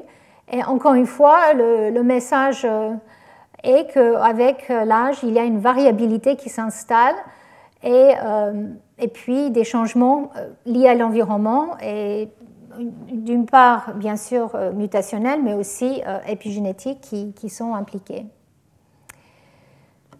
Donc, je voulais vous parler d'un autre cas de perte ou de changement euh, d'identité cellulaire qui a des implications pour une maladie avec l'âge. Encore une fois, ça semble être lié à, on va dire, une variabilité, un bruit de transcription anormal avec l'âge dans le pancréas. Donc bien sûr, le pancréas, c'est un, organe extrêmement important qui, pour, pour, euh, notre, euh, pour notre vie, pour notre euh, gestion de nutrition, notre métabolisme. Et bien sûr, c'est l'organe où le, diabète est, gérée. En fait, on sait que les cellules bêta dans, le pancréas sont essentielles pour la, génération et la régénération qui, est essentielle pour, pour, le, pour le diabète, pour, l'empêchement des diabètes. Mais en fait, c'est un, organe complexe où euh, ces cellules bêta et, d'autres types cellulaires, donc euh, il y a euh, cinq différents types cellulaires qui coexistent, ils sont très dynamiques. Il y a eu des, hypothèses de, de, dédifférenciation ou de transdifférenciation dans le passé, mais avec les technologies simples cellules, où on peut vraiment regarder les cellules une par une et, puis savoir dans quel contexte elles, viennent, on peut maintenant euh, regarder comment ces cellules se comportent avec l'âge et est-ce qu'on peut comprendre pourquoi effectivement le, diabète, de type 2 euh, qu'on peut voir avec, euh, avec l'âge, avec le vieillissement, à, quoi c'est dû. Et donc en fait dans ce papier, ils ont, ils ont pris le tissu de, personnes euh, euh, pour faire une transcriptome euh, sur huit différents donneurs. et ils ont, pris une, ils ont fait une analyse totale de 2500 cellules pancréatiques à différents âges, très, très jeunes et beaucoup plus vieux. Et ce qu'ils ont trouvé, c'est que dans les îlots de, de c'est là où les, les cellules endocrines se trouvent, les cellules bêta, alpha, etc., venant de, des donneurs euh, plus, plus, âgés, ils ont vu, euh, comme dans les autres contextes dont j'ai parlé, une augmentation euh, de l'expression de, des gènes inappropriés et une, un drift, un, mouvement dans le destin cellulaire, un, ajustement, un changement dans l'identité cellulaire. Et ici, par exemple, je vous montre des cellules qui normalement ne doivent pas exprimer euh, les deux protéines, donc euh, l'insuline ou le, glucagon. Et on voit qu'avec l'âge, il y a une double expression. En fait, les cellules se mettent à exprimer les deux euh, en même temps. Donc en fait, en regardant avec l'âge, ces cellules dans les îlots de Langerhans, les cellules endocrines commencent à exprimer des gènes hormonaux qui sont inappropriés. Donc dans les, euh, le glucagon qui est exprimé dans les cellules bêta ou l'insuline qui est exprimée dans les cellules alpha. Donc il y a une sorte de confusion qui arrive avec l'âge dans ces cellules. Et puisqu'on sait que c'est euh, la défaillance des cellules bêta qui est à la base du diabète euh, de type 2, une des, hypothèses maintenant, ça sera que peut-être c'est parce qu'il y a une perte d'identité cellulaire de ces cellules bêta euh, lié à un stress métabolique, mais qui augmente avec l'âge et qui, est montré dans cette étude où on voit euh, ces, états bihormonaux euh, inappropriés. Donc ici, c'est un résumé de, ce qu'ils ont trouvé, qu'effectivement, avec l'âge, dans, les cellules du pancréas, ils ont trouvé une expression des gènes plus importants et inappropriés, donc qui, peut compromettre l'identité cellulaire. Et l'autre euh, découverte qu'ils ont faite, c'est aussi, de, ils ont regardé le, degré de mutation. Encore une fois, ils ont regardé les, les transcrits euh, voir, et ils ont vu qu'il y avait euh, une, très grande augmentation du nombre de transcrits portant, porteuses des mutants. donc environ 1000 mutations par cellule dans le transcriptome. Donc c'est cinq fois plus que ce qu'on trouve dans le cerveau, par exemple. Et euh, le, type de mutation trouvé, c'est la, euh, la guanine. Euh, ils ont trouvé un, très haut taux de, de guanine oxydée qui donc fait qu'il y a des mutations qui changent le, le A en, G. Donc en fait, euh, une mutagénèse assez spécifique qui est due au stress oxydatif qui est connu dans le pancréas. On sait que c'est donc le tissu euh, qui est euh, un des plus exposés. Mais ici, ils avaient la preuve vraiment de cette mutation, ces mutations au niveau. Alors, ils ne pouvaient pas distinguer entre les mutations au niveau de, des transcrits ou au niveau de, l'ADN, c'est-à-dire la mutation somatique ou la mutation dans les transcrits. Mais en tout cas, ce qui est clair, c'est que le transcriptome était beaucoup plus euh, aberrant, muté, euh, que dans les gens âgés que dans les jeunes gens dans ce tissu. Et bien sûr, ça aussi, ça peut avoir un impact sur, sur le, comportement de ces cellules, leur perte d'identité, leur dysfonctionnement. Donc, euh, un autre point que je voulais souligner, c'était avec l'âge comment les cellules souches se comportent. Et j'en ai pas beaucoup parlé là euh, dans les, différents exemples que je vous avais montrés, parce qu'en fait, comme je l'ai déjà dit, les cellules souches sont euh, assez difficiles d'accès. Et donc, faire des, tirer des conclusions sur le, type d'approche que je viens de montrer est difficile, parce qu'en fait, le nombre de cellules souches est très, très faible, dans, même, même, dans ces approches euh, high throughput. Et donc, en fait, euh, c'est dans d'autres contextes qu'on que peut regarder ça, et surtout dans le système euh, hématopoïétique, où là, l'accès est plus simple aux cellules souches. Et donc, en fait, je voulais juste dire deux mots, deux mots sur le fait qu'avec l'âge, les cellules souches peuvent perdre leur sens d'identité et, euh, euh, leur sens de, l'environnement, leur micro-environnement. Et en fait, on voit qu'il y a une baisse dans la diversité, euh, comme je l'ai déjà dit, pour le système immunitaire, et puis aussi une augmentation dans la clonalité avec le temps, non seulement dans les cellules souches hématopoïétiques montrées ici, mais aussi dans les cellules souches de l'épidermis. Et ces clones, en fait, nous le savons maintenant, portent des mutations et des épimutations, des changements épigénétiques qui pourraient être impliqués en fait dans leur amplification, leur propagation et amplification. Et tout ça, ça peut avoir un impact sur euh, les maladies. Donc ici, c'était juste pour vous montrer qu'effectivement, euh, avec l'âge, euh, le micro-environnement des cellules souches change beaucoup. On a déjà parlé un peu de ça, l'inflammation, et puis l'importance donc des euh, les changements au niveau de, euh, de, la nutrition. Quand il s'agit de, l'intestin, par exemple, et puis d'autres types cellulaires, le microbiome euh, peut avoir un impact. Tout ça peut avoir un impact sur le vieillissement des cellules souches dans leur environnement, dans leur niche, que ce soit l'intestin ou les cellules souches musculaires ou, ou dans le, le, compartiment hématopoïétique, dans la moelle osseuse et ailleurs. Donc en fait, euh, ces changements euh, avec euh, l'âge peuvent être influencés par l'environnement, on l'a déjà dit. Et, donc j'en ai déjà parlé des, dommages divers et variés. Je, pense que je ne vais pas passer beaucoup plus de temps sur ça, mais au moins vous avez ça résumé ici, surtout par rapport aux mitochondries, mais aussi au niveau de l'ADN. Donc on, connaît quelques bases moléculaires de, maintenant de ces cellules en, vieillissement.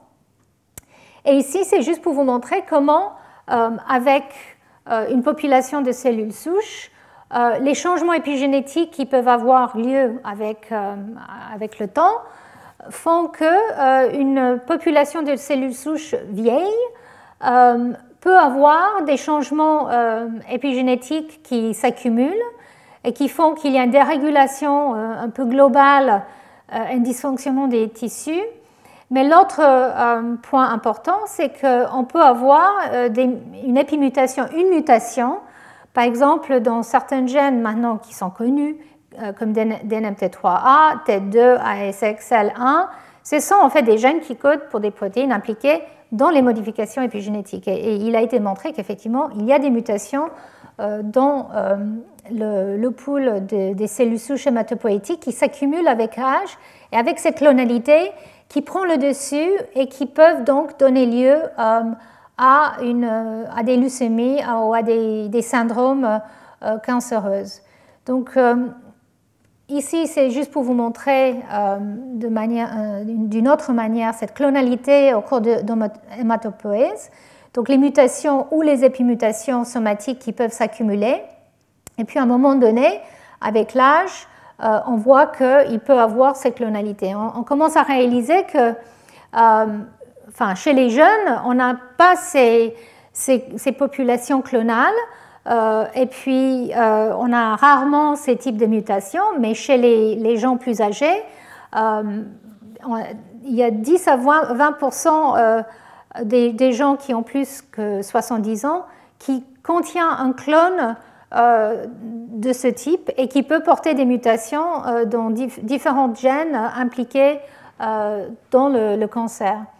Donc cette hématopoïèse clonale commence à être très étudiée parce qu'on pense qu'elle est réellement à la, à la base donc, des, des, certaines leucémies.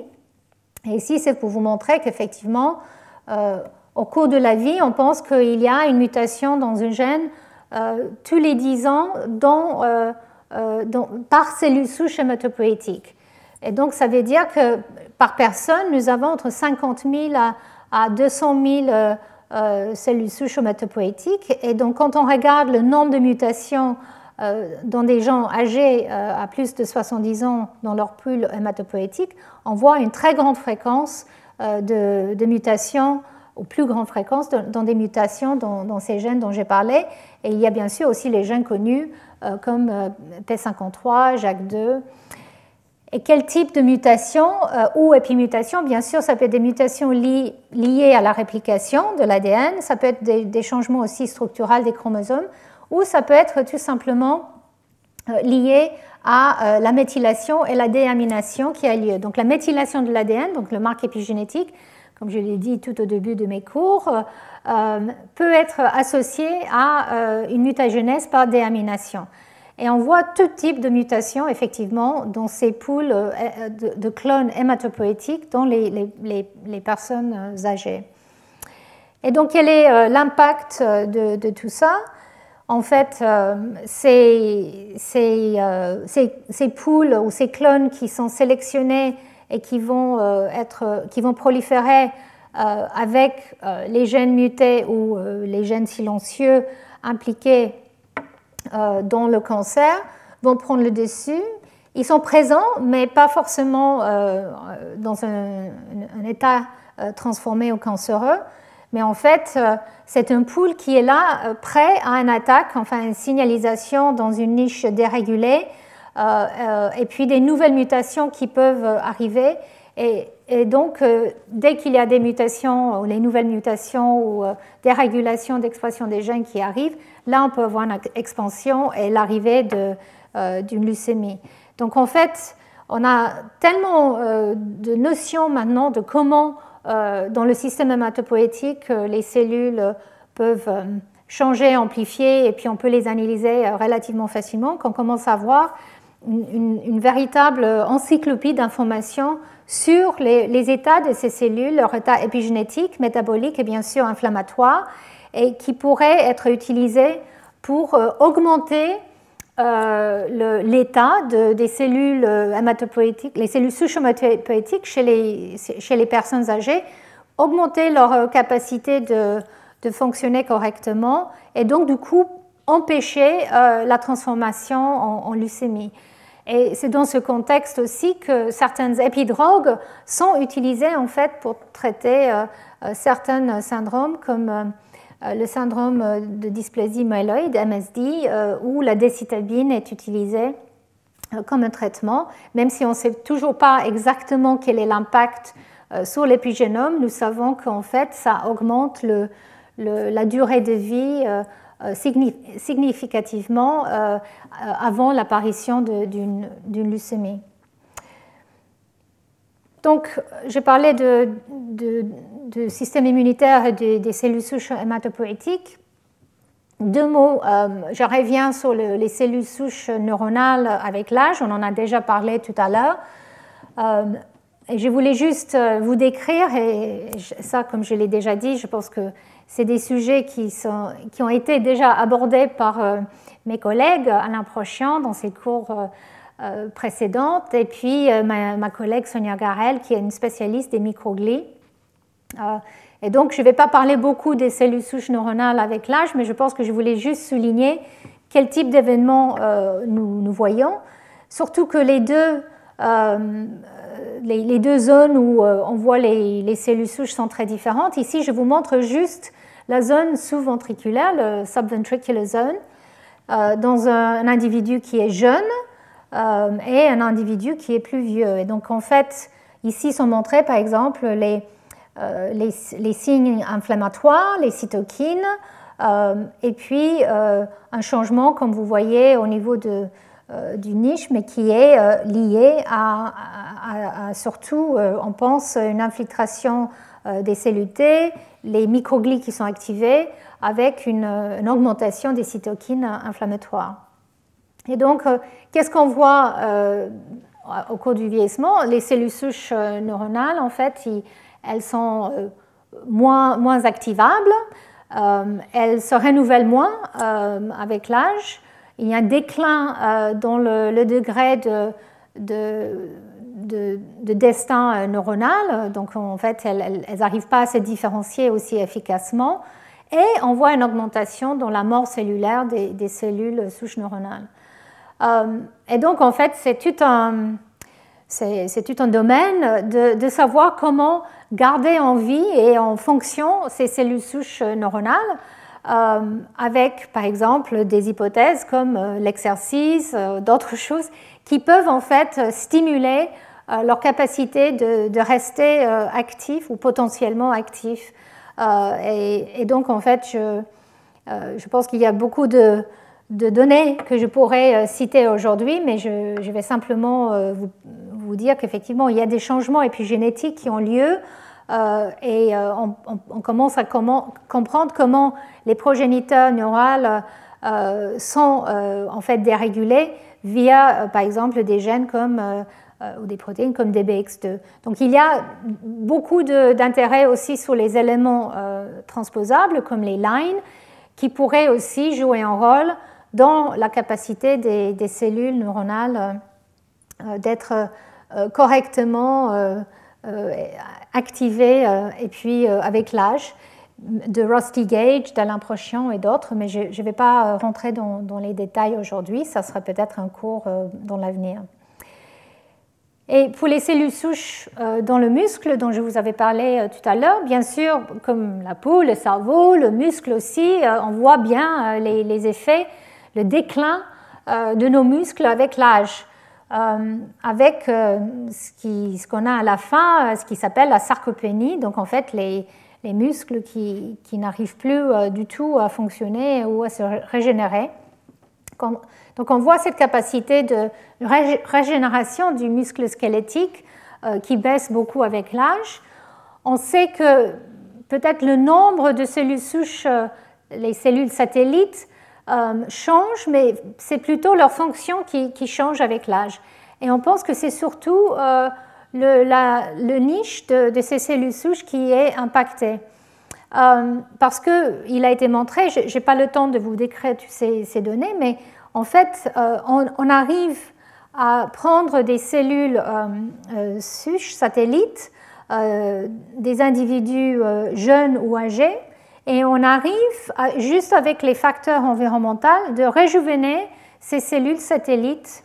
Donc en fait, on pense que les, changements euh, qui ont lieu avec l'âge, c'est surtout au niveau du micro-environnement. Euh, et on pense aussi qu'effectivement, euh, la nutrition, l'exercice, etc., font que les cellules souches de, muscles peuvent être gardées en bon état. Et donc, quelle est, euh, quelle est la base de cet euh, vieillissement ou pas, euh, ou changement de fonction ou pas de ces cellules satellites?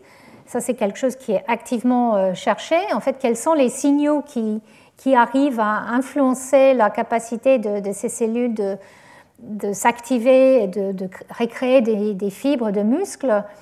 Donc, clairement, il y a des facteurs systémiques euh, qui, ont un impact sur l'expression des gènes. Il y a aussi des changements intrinsèques au niveau de, la chromatine, euh, mais aussi qui sont influencés par euh, l'environnement, parce que comme je l'ai dit, les neutrons, nutriments, le, métabolisme a un impact sur la chromatine. Et aussi, bien sûr, les voies de signalisation qui viennent de, l'environnement de ces cellules, que ce soit de la, membrane basale ou des fibres eux-mêmes. Donc en fait, le, côté mécanique aussi de ces fibres, semble, de ces muscles, semble très important pour la capacité de, ces cellules de, pouvoir être activées correctement. Donc ça, c'est aussi un sujet de, recherche active, bien sûr, pour augmenter ou améliorer la qualité de nos muscles avec l'âge. Donc je vais terminer euh, sur le sujet de la reprogrammation. J'en ai dit quelques mots tout à l'heure. À, quel point euh, les cellules de, quelqu'un qui est âgé peuvent être renouvelées? Et si elles peuvent être renouvelées, euh, comment et à quel point elles peuvent ensuite contribuer à une, une, régénération ou une homéostase des tissus plus importante? Donc ça, c'est c'est pas du tout, euh, c'est pas une réalité euh, aujourd'hui qu'on cherche euh, avec l'humain, bien sûr, mais c'est dans les modèles Murat que nous cherchons à comprendre ça. Mais néanmoins, pour tout ce qui est thérapie tissulaire, pour traiter différentes maladies qui sont liées à l'âge, il y a beaucoup d'intérêt sur la capacité d'utiliser les cellules reprogrammées. Donc je ne vais pas revenir sur comment on reprogramme une, cellule somatique. Donc on peut euh, prendre une, cellule somatique qui est jeune ou vieille. Euh, et quand elle est vieille, elle a donc un changement d'expression des gènes, des télomères qui peuvent être plus courtes, des mitochondries qui peuvent être dysfonctionnelles, des niveaux de stress oxydatif qui sont plus grands, etc. Et si on traite avec les facteurs de Yamanaka, donc OCT4, KLF4, SOX2, MIC, etc., on peut la reprogrammer pour faire une cellule pluripotente euh, induite.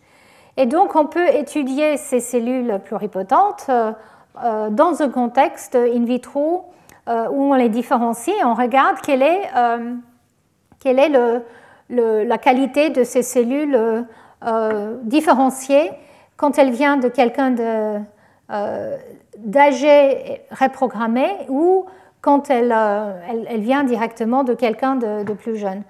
Et donc ce type d'étude est, faite. Je ne vais pas euh, rentrer dans, dans, beaucoup de détails, mais je voulais juste souligner quelques, quelques recherches intéressantes récentes où les, les, cellules âgées des centenaires ont été prises, donc des, des gens qui avaient plus que 100 ans, ou des patients qui euh, souffraient d'un syndrome progéroïde. Donc en fait, c'est avec un vieillissement prématuré qui est lié à certaines mutations, euh, comme dans la lamine. Je ne vais, pas avoir le temps de vous décrire ça, mais c'est des modèles très intéressants de vieillissement parce que les gens, dès leur jeune âge, en fait, euh, ont des signes, tous les signes de, vieillissement. Et donc, en prenant des cellules de ces différents types d'individus, ils ont, ils ont, les chercheurs ont regardé pour voir à quel point ils pouvaient réverser euh, l'état, réjuvéner, on va dire, les cellules. Donc, en, prenant, euh, c'était surtout des, fibroblastes,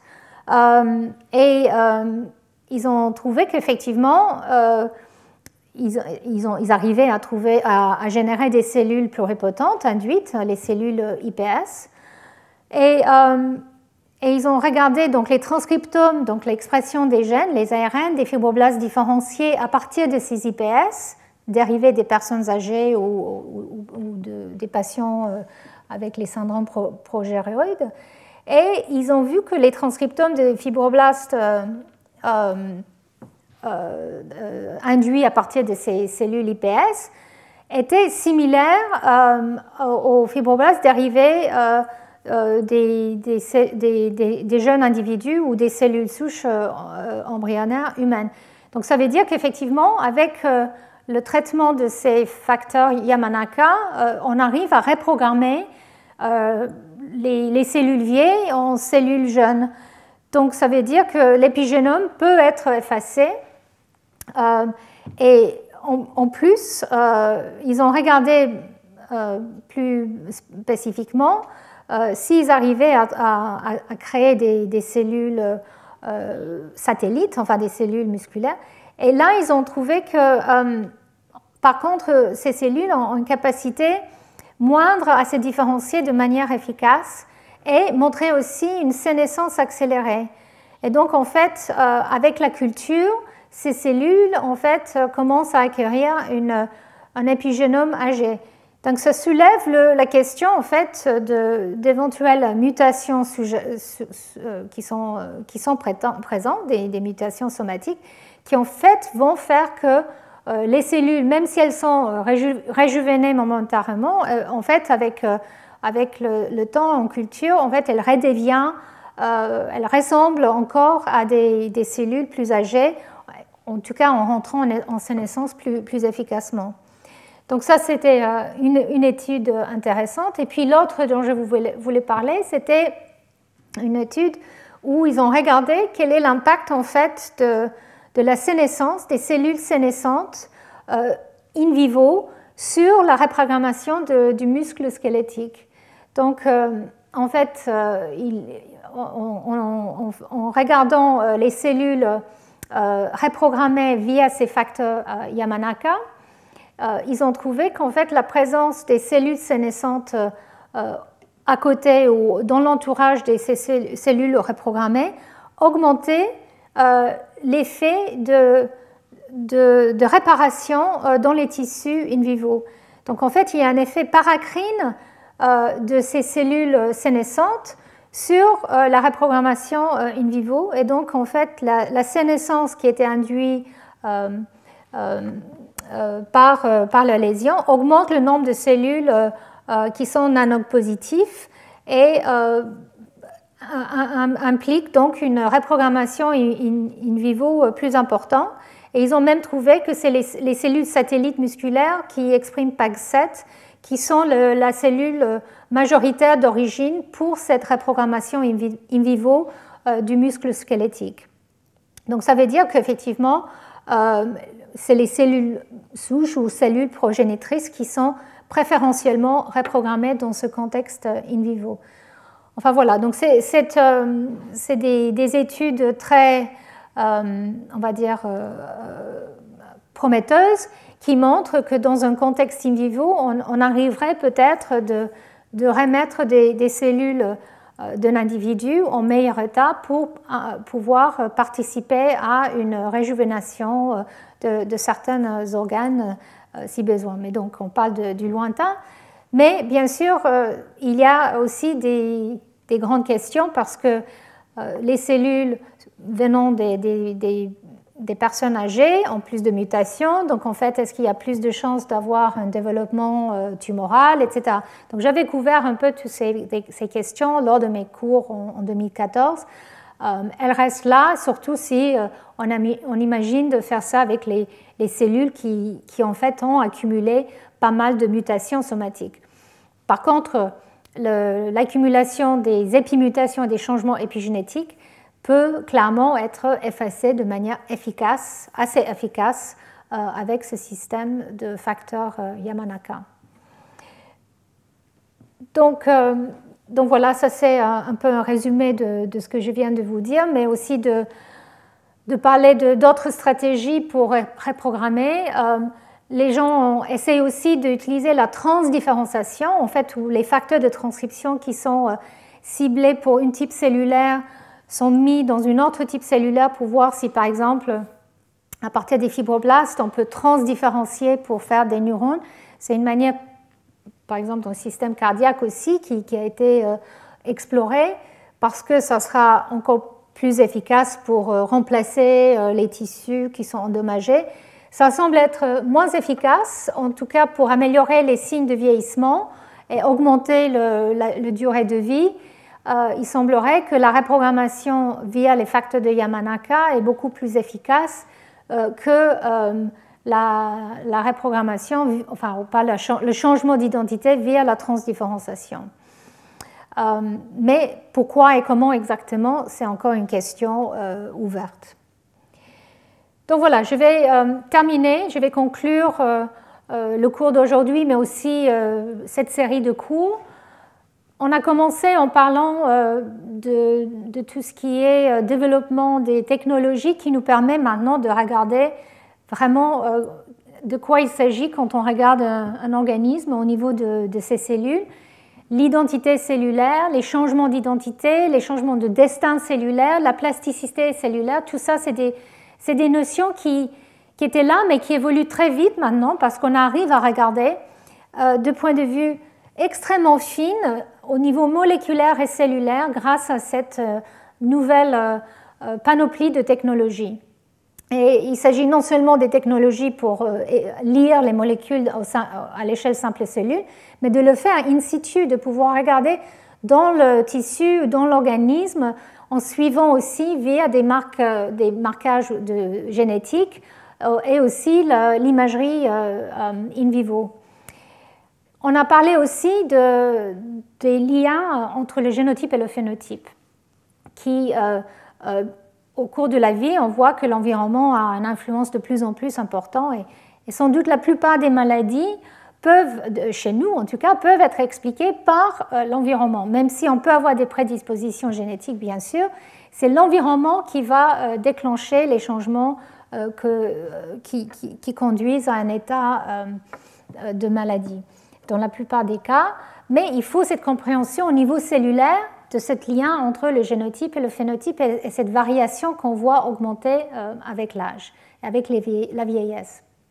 Et comment euh, les, variations moléculaires euh, entre cellules peuvent avoir un impact sur l'homéostase des, des, tissus. Donc on a parlé du pancréas, on a parlé de, euh, du foie, etc. Euh, et donc, en fait, euh, la mémoire cellulaire est bien sûr essentielle pour pouvoir garder l'identité des cellules qui, doivent parfois durer très très longtemps dans notre corps, mais il faut aussi pouvoir la, perdre. Donc, comment la mémoire cellulaire peut être gardée au cours des divisions cellulaires? On en a parlé beaucoup des mécanismes au, cours du premier et deuxième cours. Au niveau de la chromatine, les marques épigénétiques, mais aussi les facteurs de transcription, et comment certaines, certaines marques euh, peuvent être mieux propagées euh, que d'autres au niveau de la chromatine, mais en même temps, à quel point, au cours du cycle cellulaire, il faut euh, une mémorisation d'un état d'expression génique, et donc il ne suffit pas d'avoir un marque ou quelques facteurs de transcription. la manière que le génome est aussi euh, impacté semble être important, euh, le positionnement dans le noyau, et puis bien sûr euh, les facteurs nucléaires, mais aussi cytoplasmiques, peuvent aussi jouer un rôle. Donc la propagation de l'identité cellulaire au cours des cycles cellulaires et aussi dans les, cellules non divisées est complexe, mais on commence à voir une compréhension des, molécules qui, qui, sont impliquées, comme par exemple l'importance des facteurs polycomes pour la propagation des états répressifs. Euh, et puis aussi la, capacité de, diviser les cellules de manière asymétrique. Et par exemple, euh, les protéines, enfin les mitochondries peuvent être euh, partagées de manière asymétrique. Et les protéines qui sont mal pliées peuvent aussi être partagées de manière asymétrique.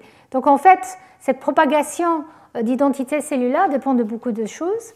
Et pour garder euh, l'identité cellulaire tout au long de la vie dans nos, organes, bien sûr, c'est les cellules souches qui sont euh, très importantes.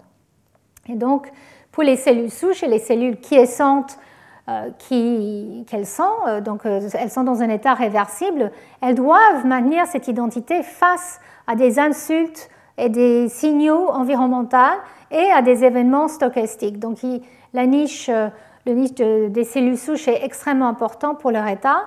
Et donc, entre les cellules souches et le niche, il faut euh, garder euh, euh, l'équilibre pour une homéostase des, tissus.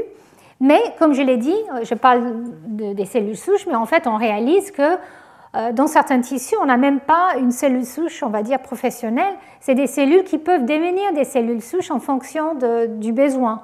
Et donc, elle vient dans différents types, les cellules souches adultes, qui doivent être plutôt définis par leur fonction et non pas par leur phénotype. Et, donc, en fait, on commence à réaliser qu'il y a une très grande diversité de, stratégies utilisées par euh, nos organismes pour assurer euh, l'homéostase de nos tissus euh, grâce à des cellules qui sont dedans.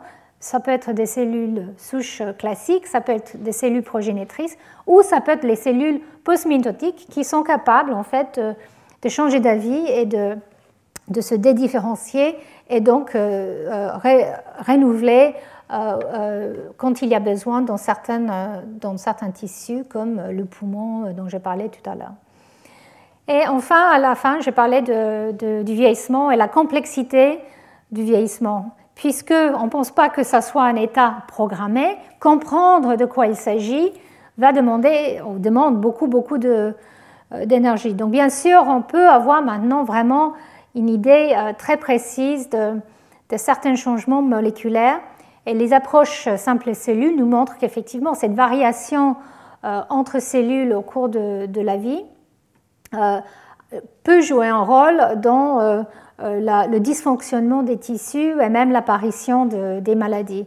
J'ai aussi parlé des cellules souches au cours du vieillissement et comment leur fonction peut baisser. La clonalité peut augmenter dans certains cas, comme la peau, le sang.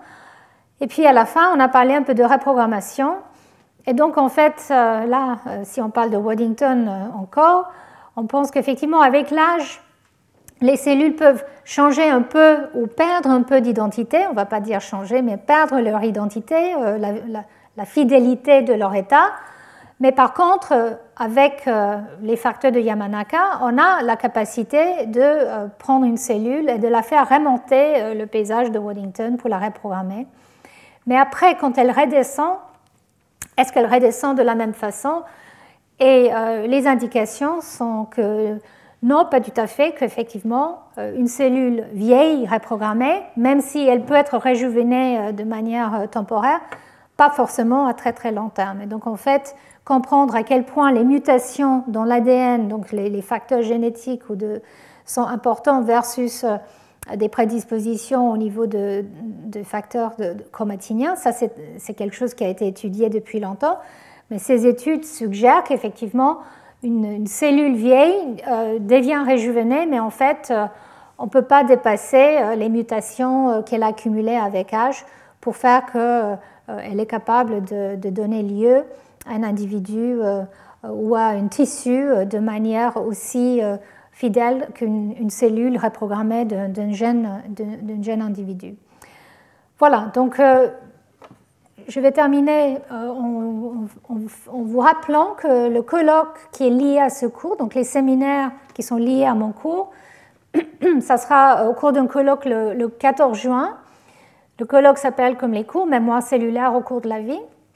Et euh, plusieurs personnes ont déjà accepté euh, de venir parler, y compris Hans Cleavers et, autres. Et donc, en fait, J'espère que vous, je vais pouvoir vous voir euh, ici dans la salle Alvax et si en présentiel et si ce n'est pas possible en juin, euh, le, colloque euh, aura lieu par Zoom et, donc vous, allez pouvoir le regarder sur vos ordinateurs comme vous avez fait pour, pour cette série de cours. Donc je vous remercie et puis j'espère au 14 juin. Retrouvez tous les contenus du Collège de France sur www.colège-2-france.fr.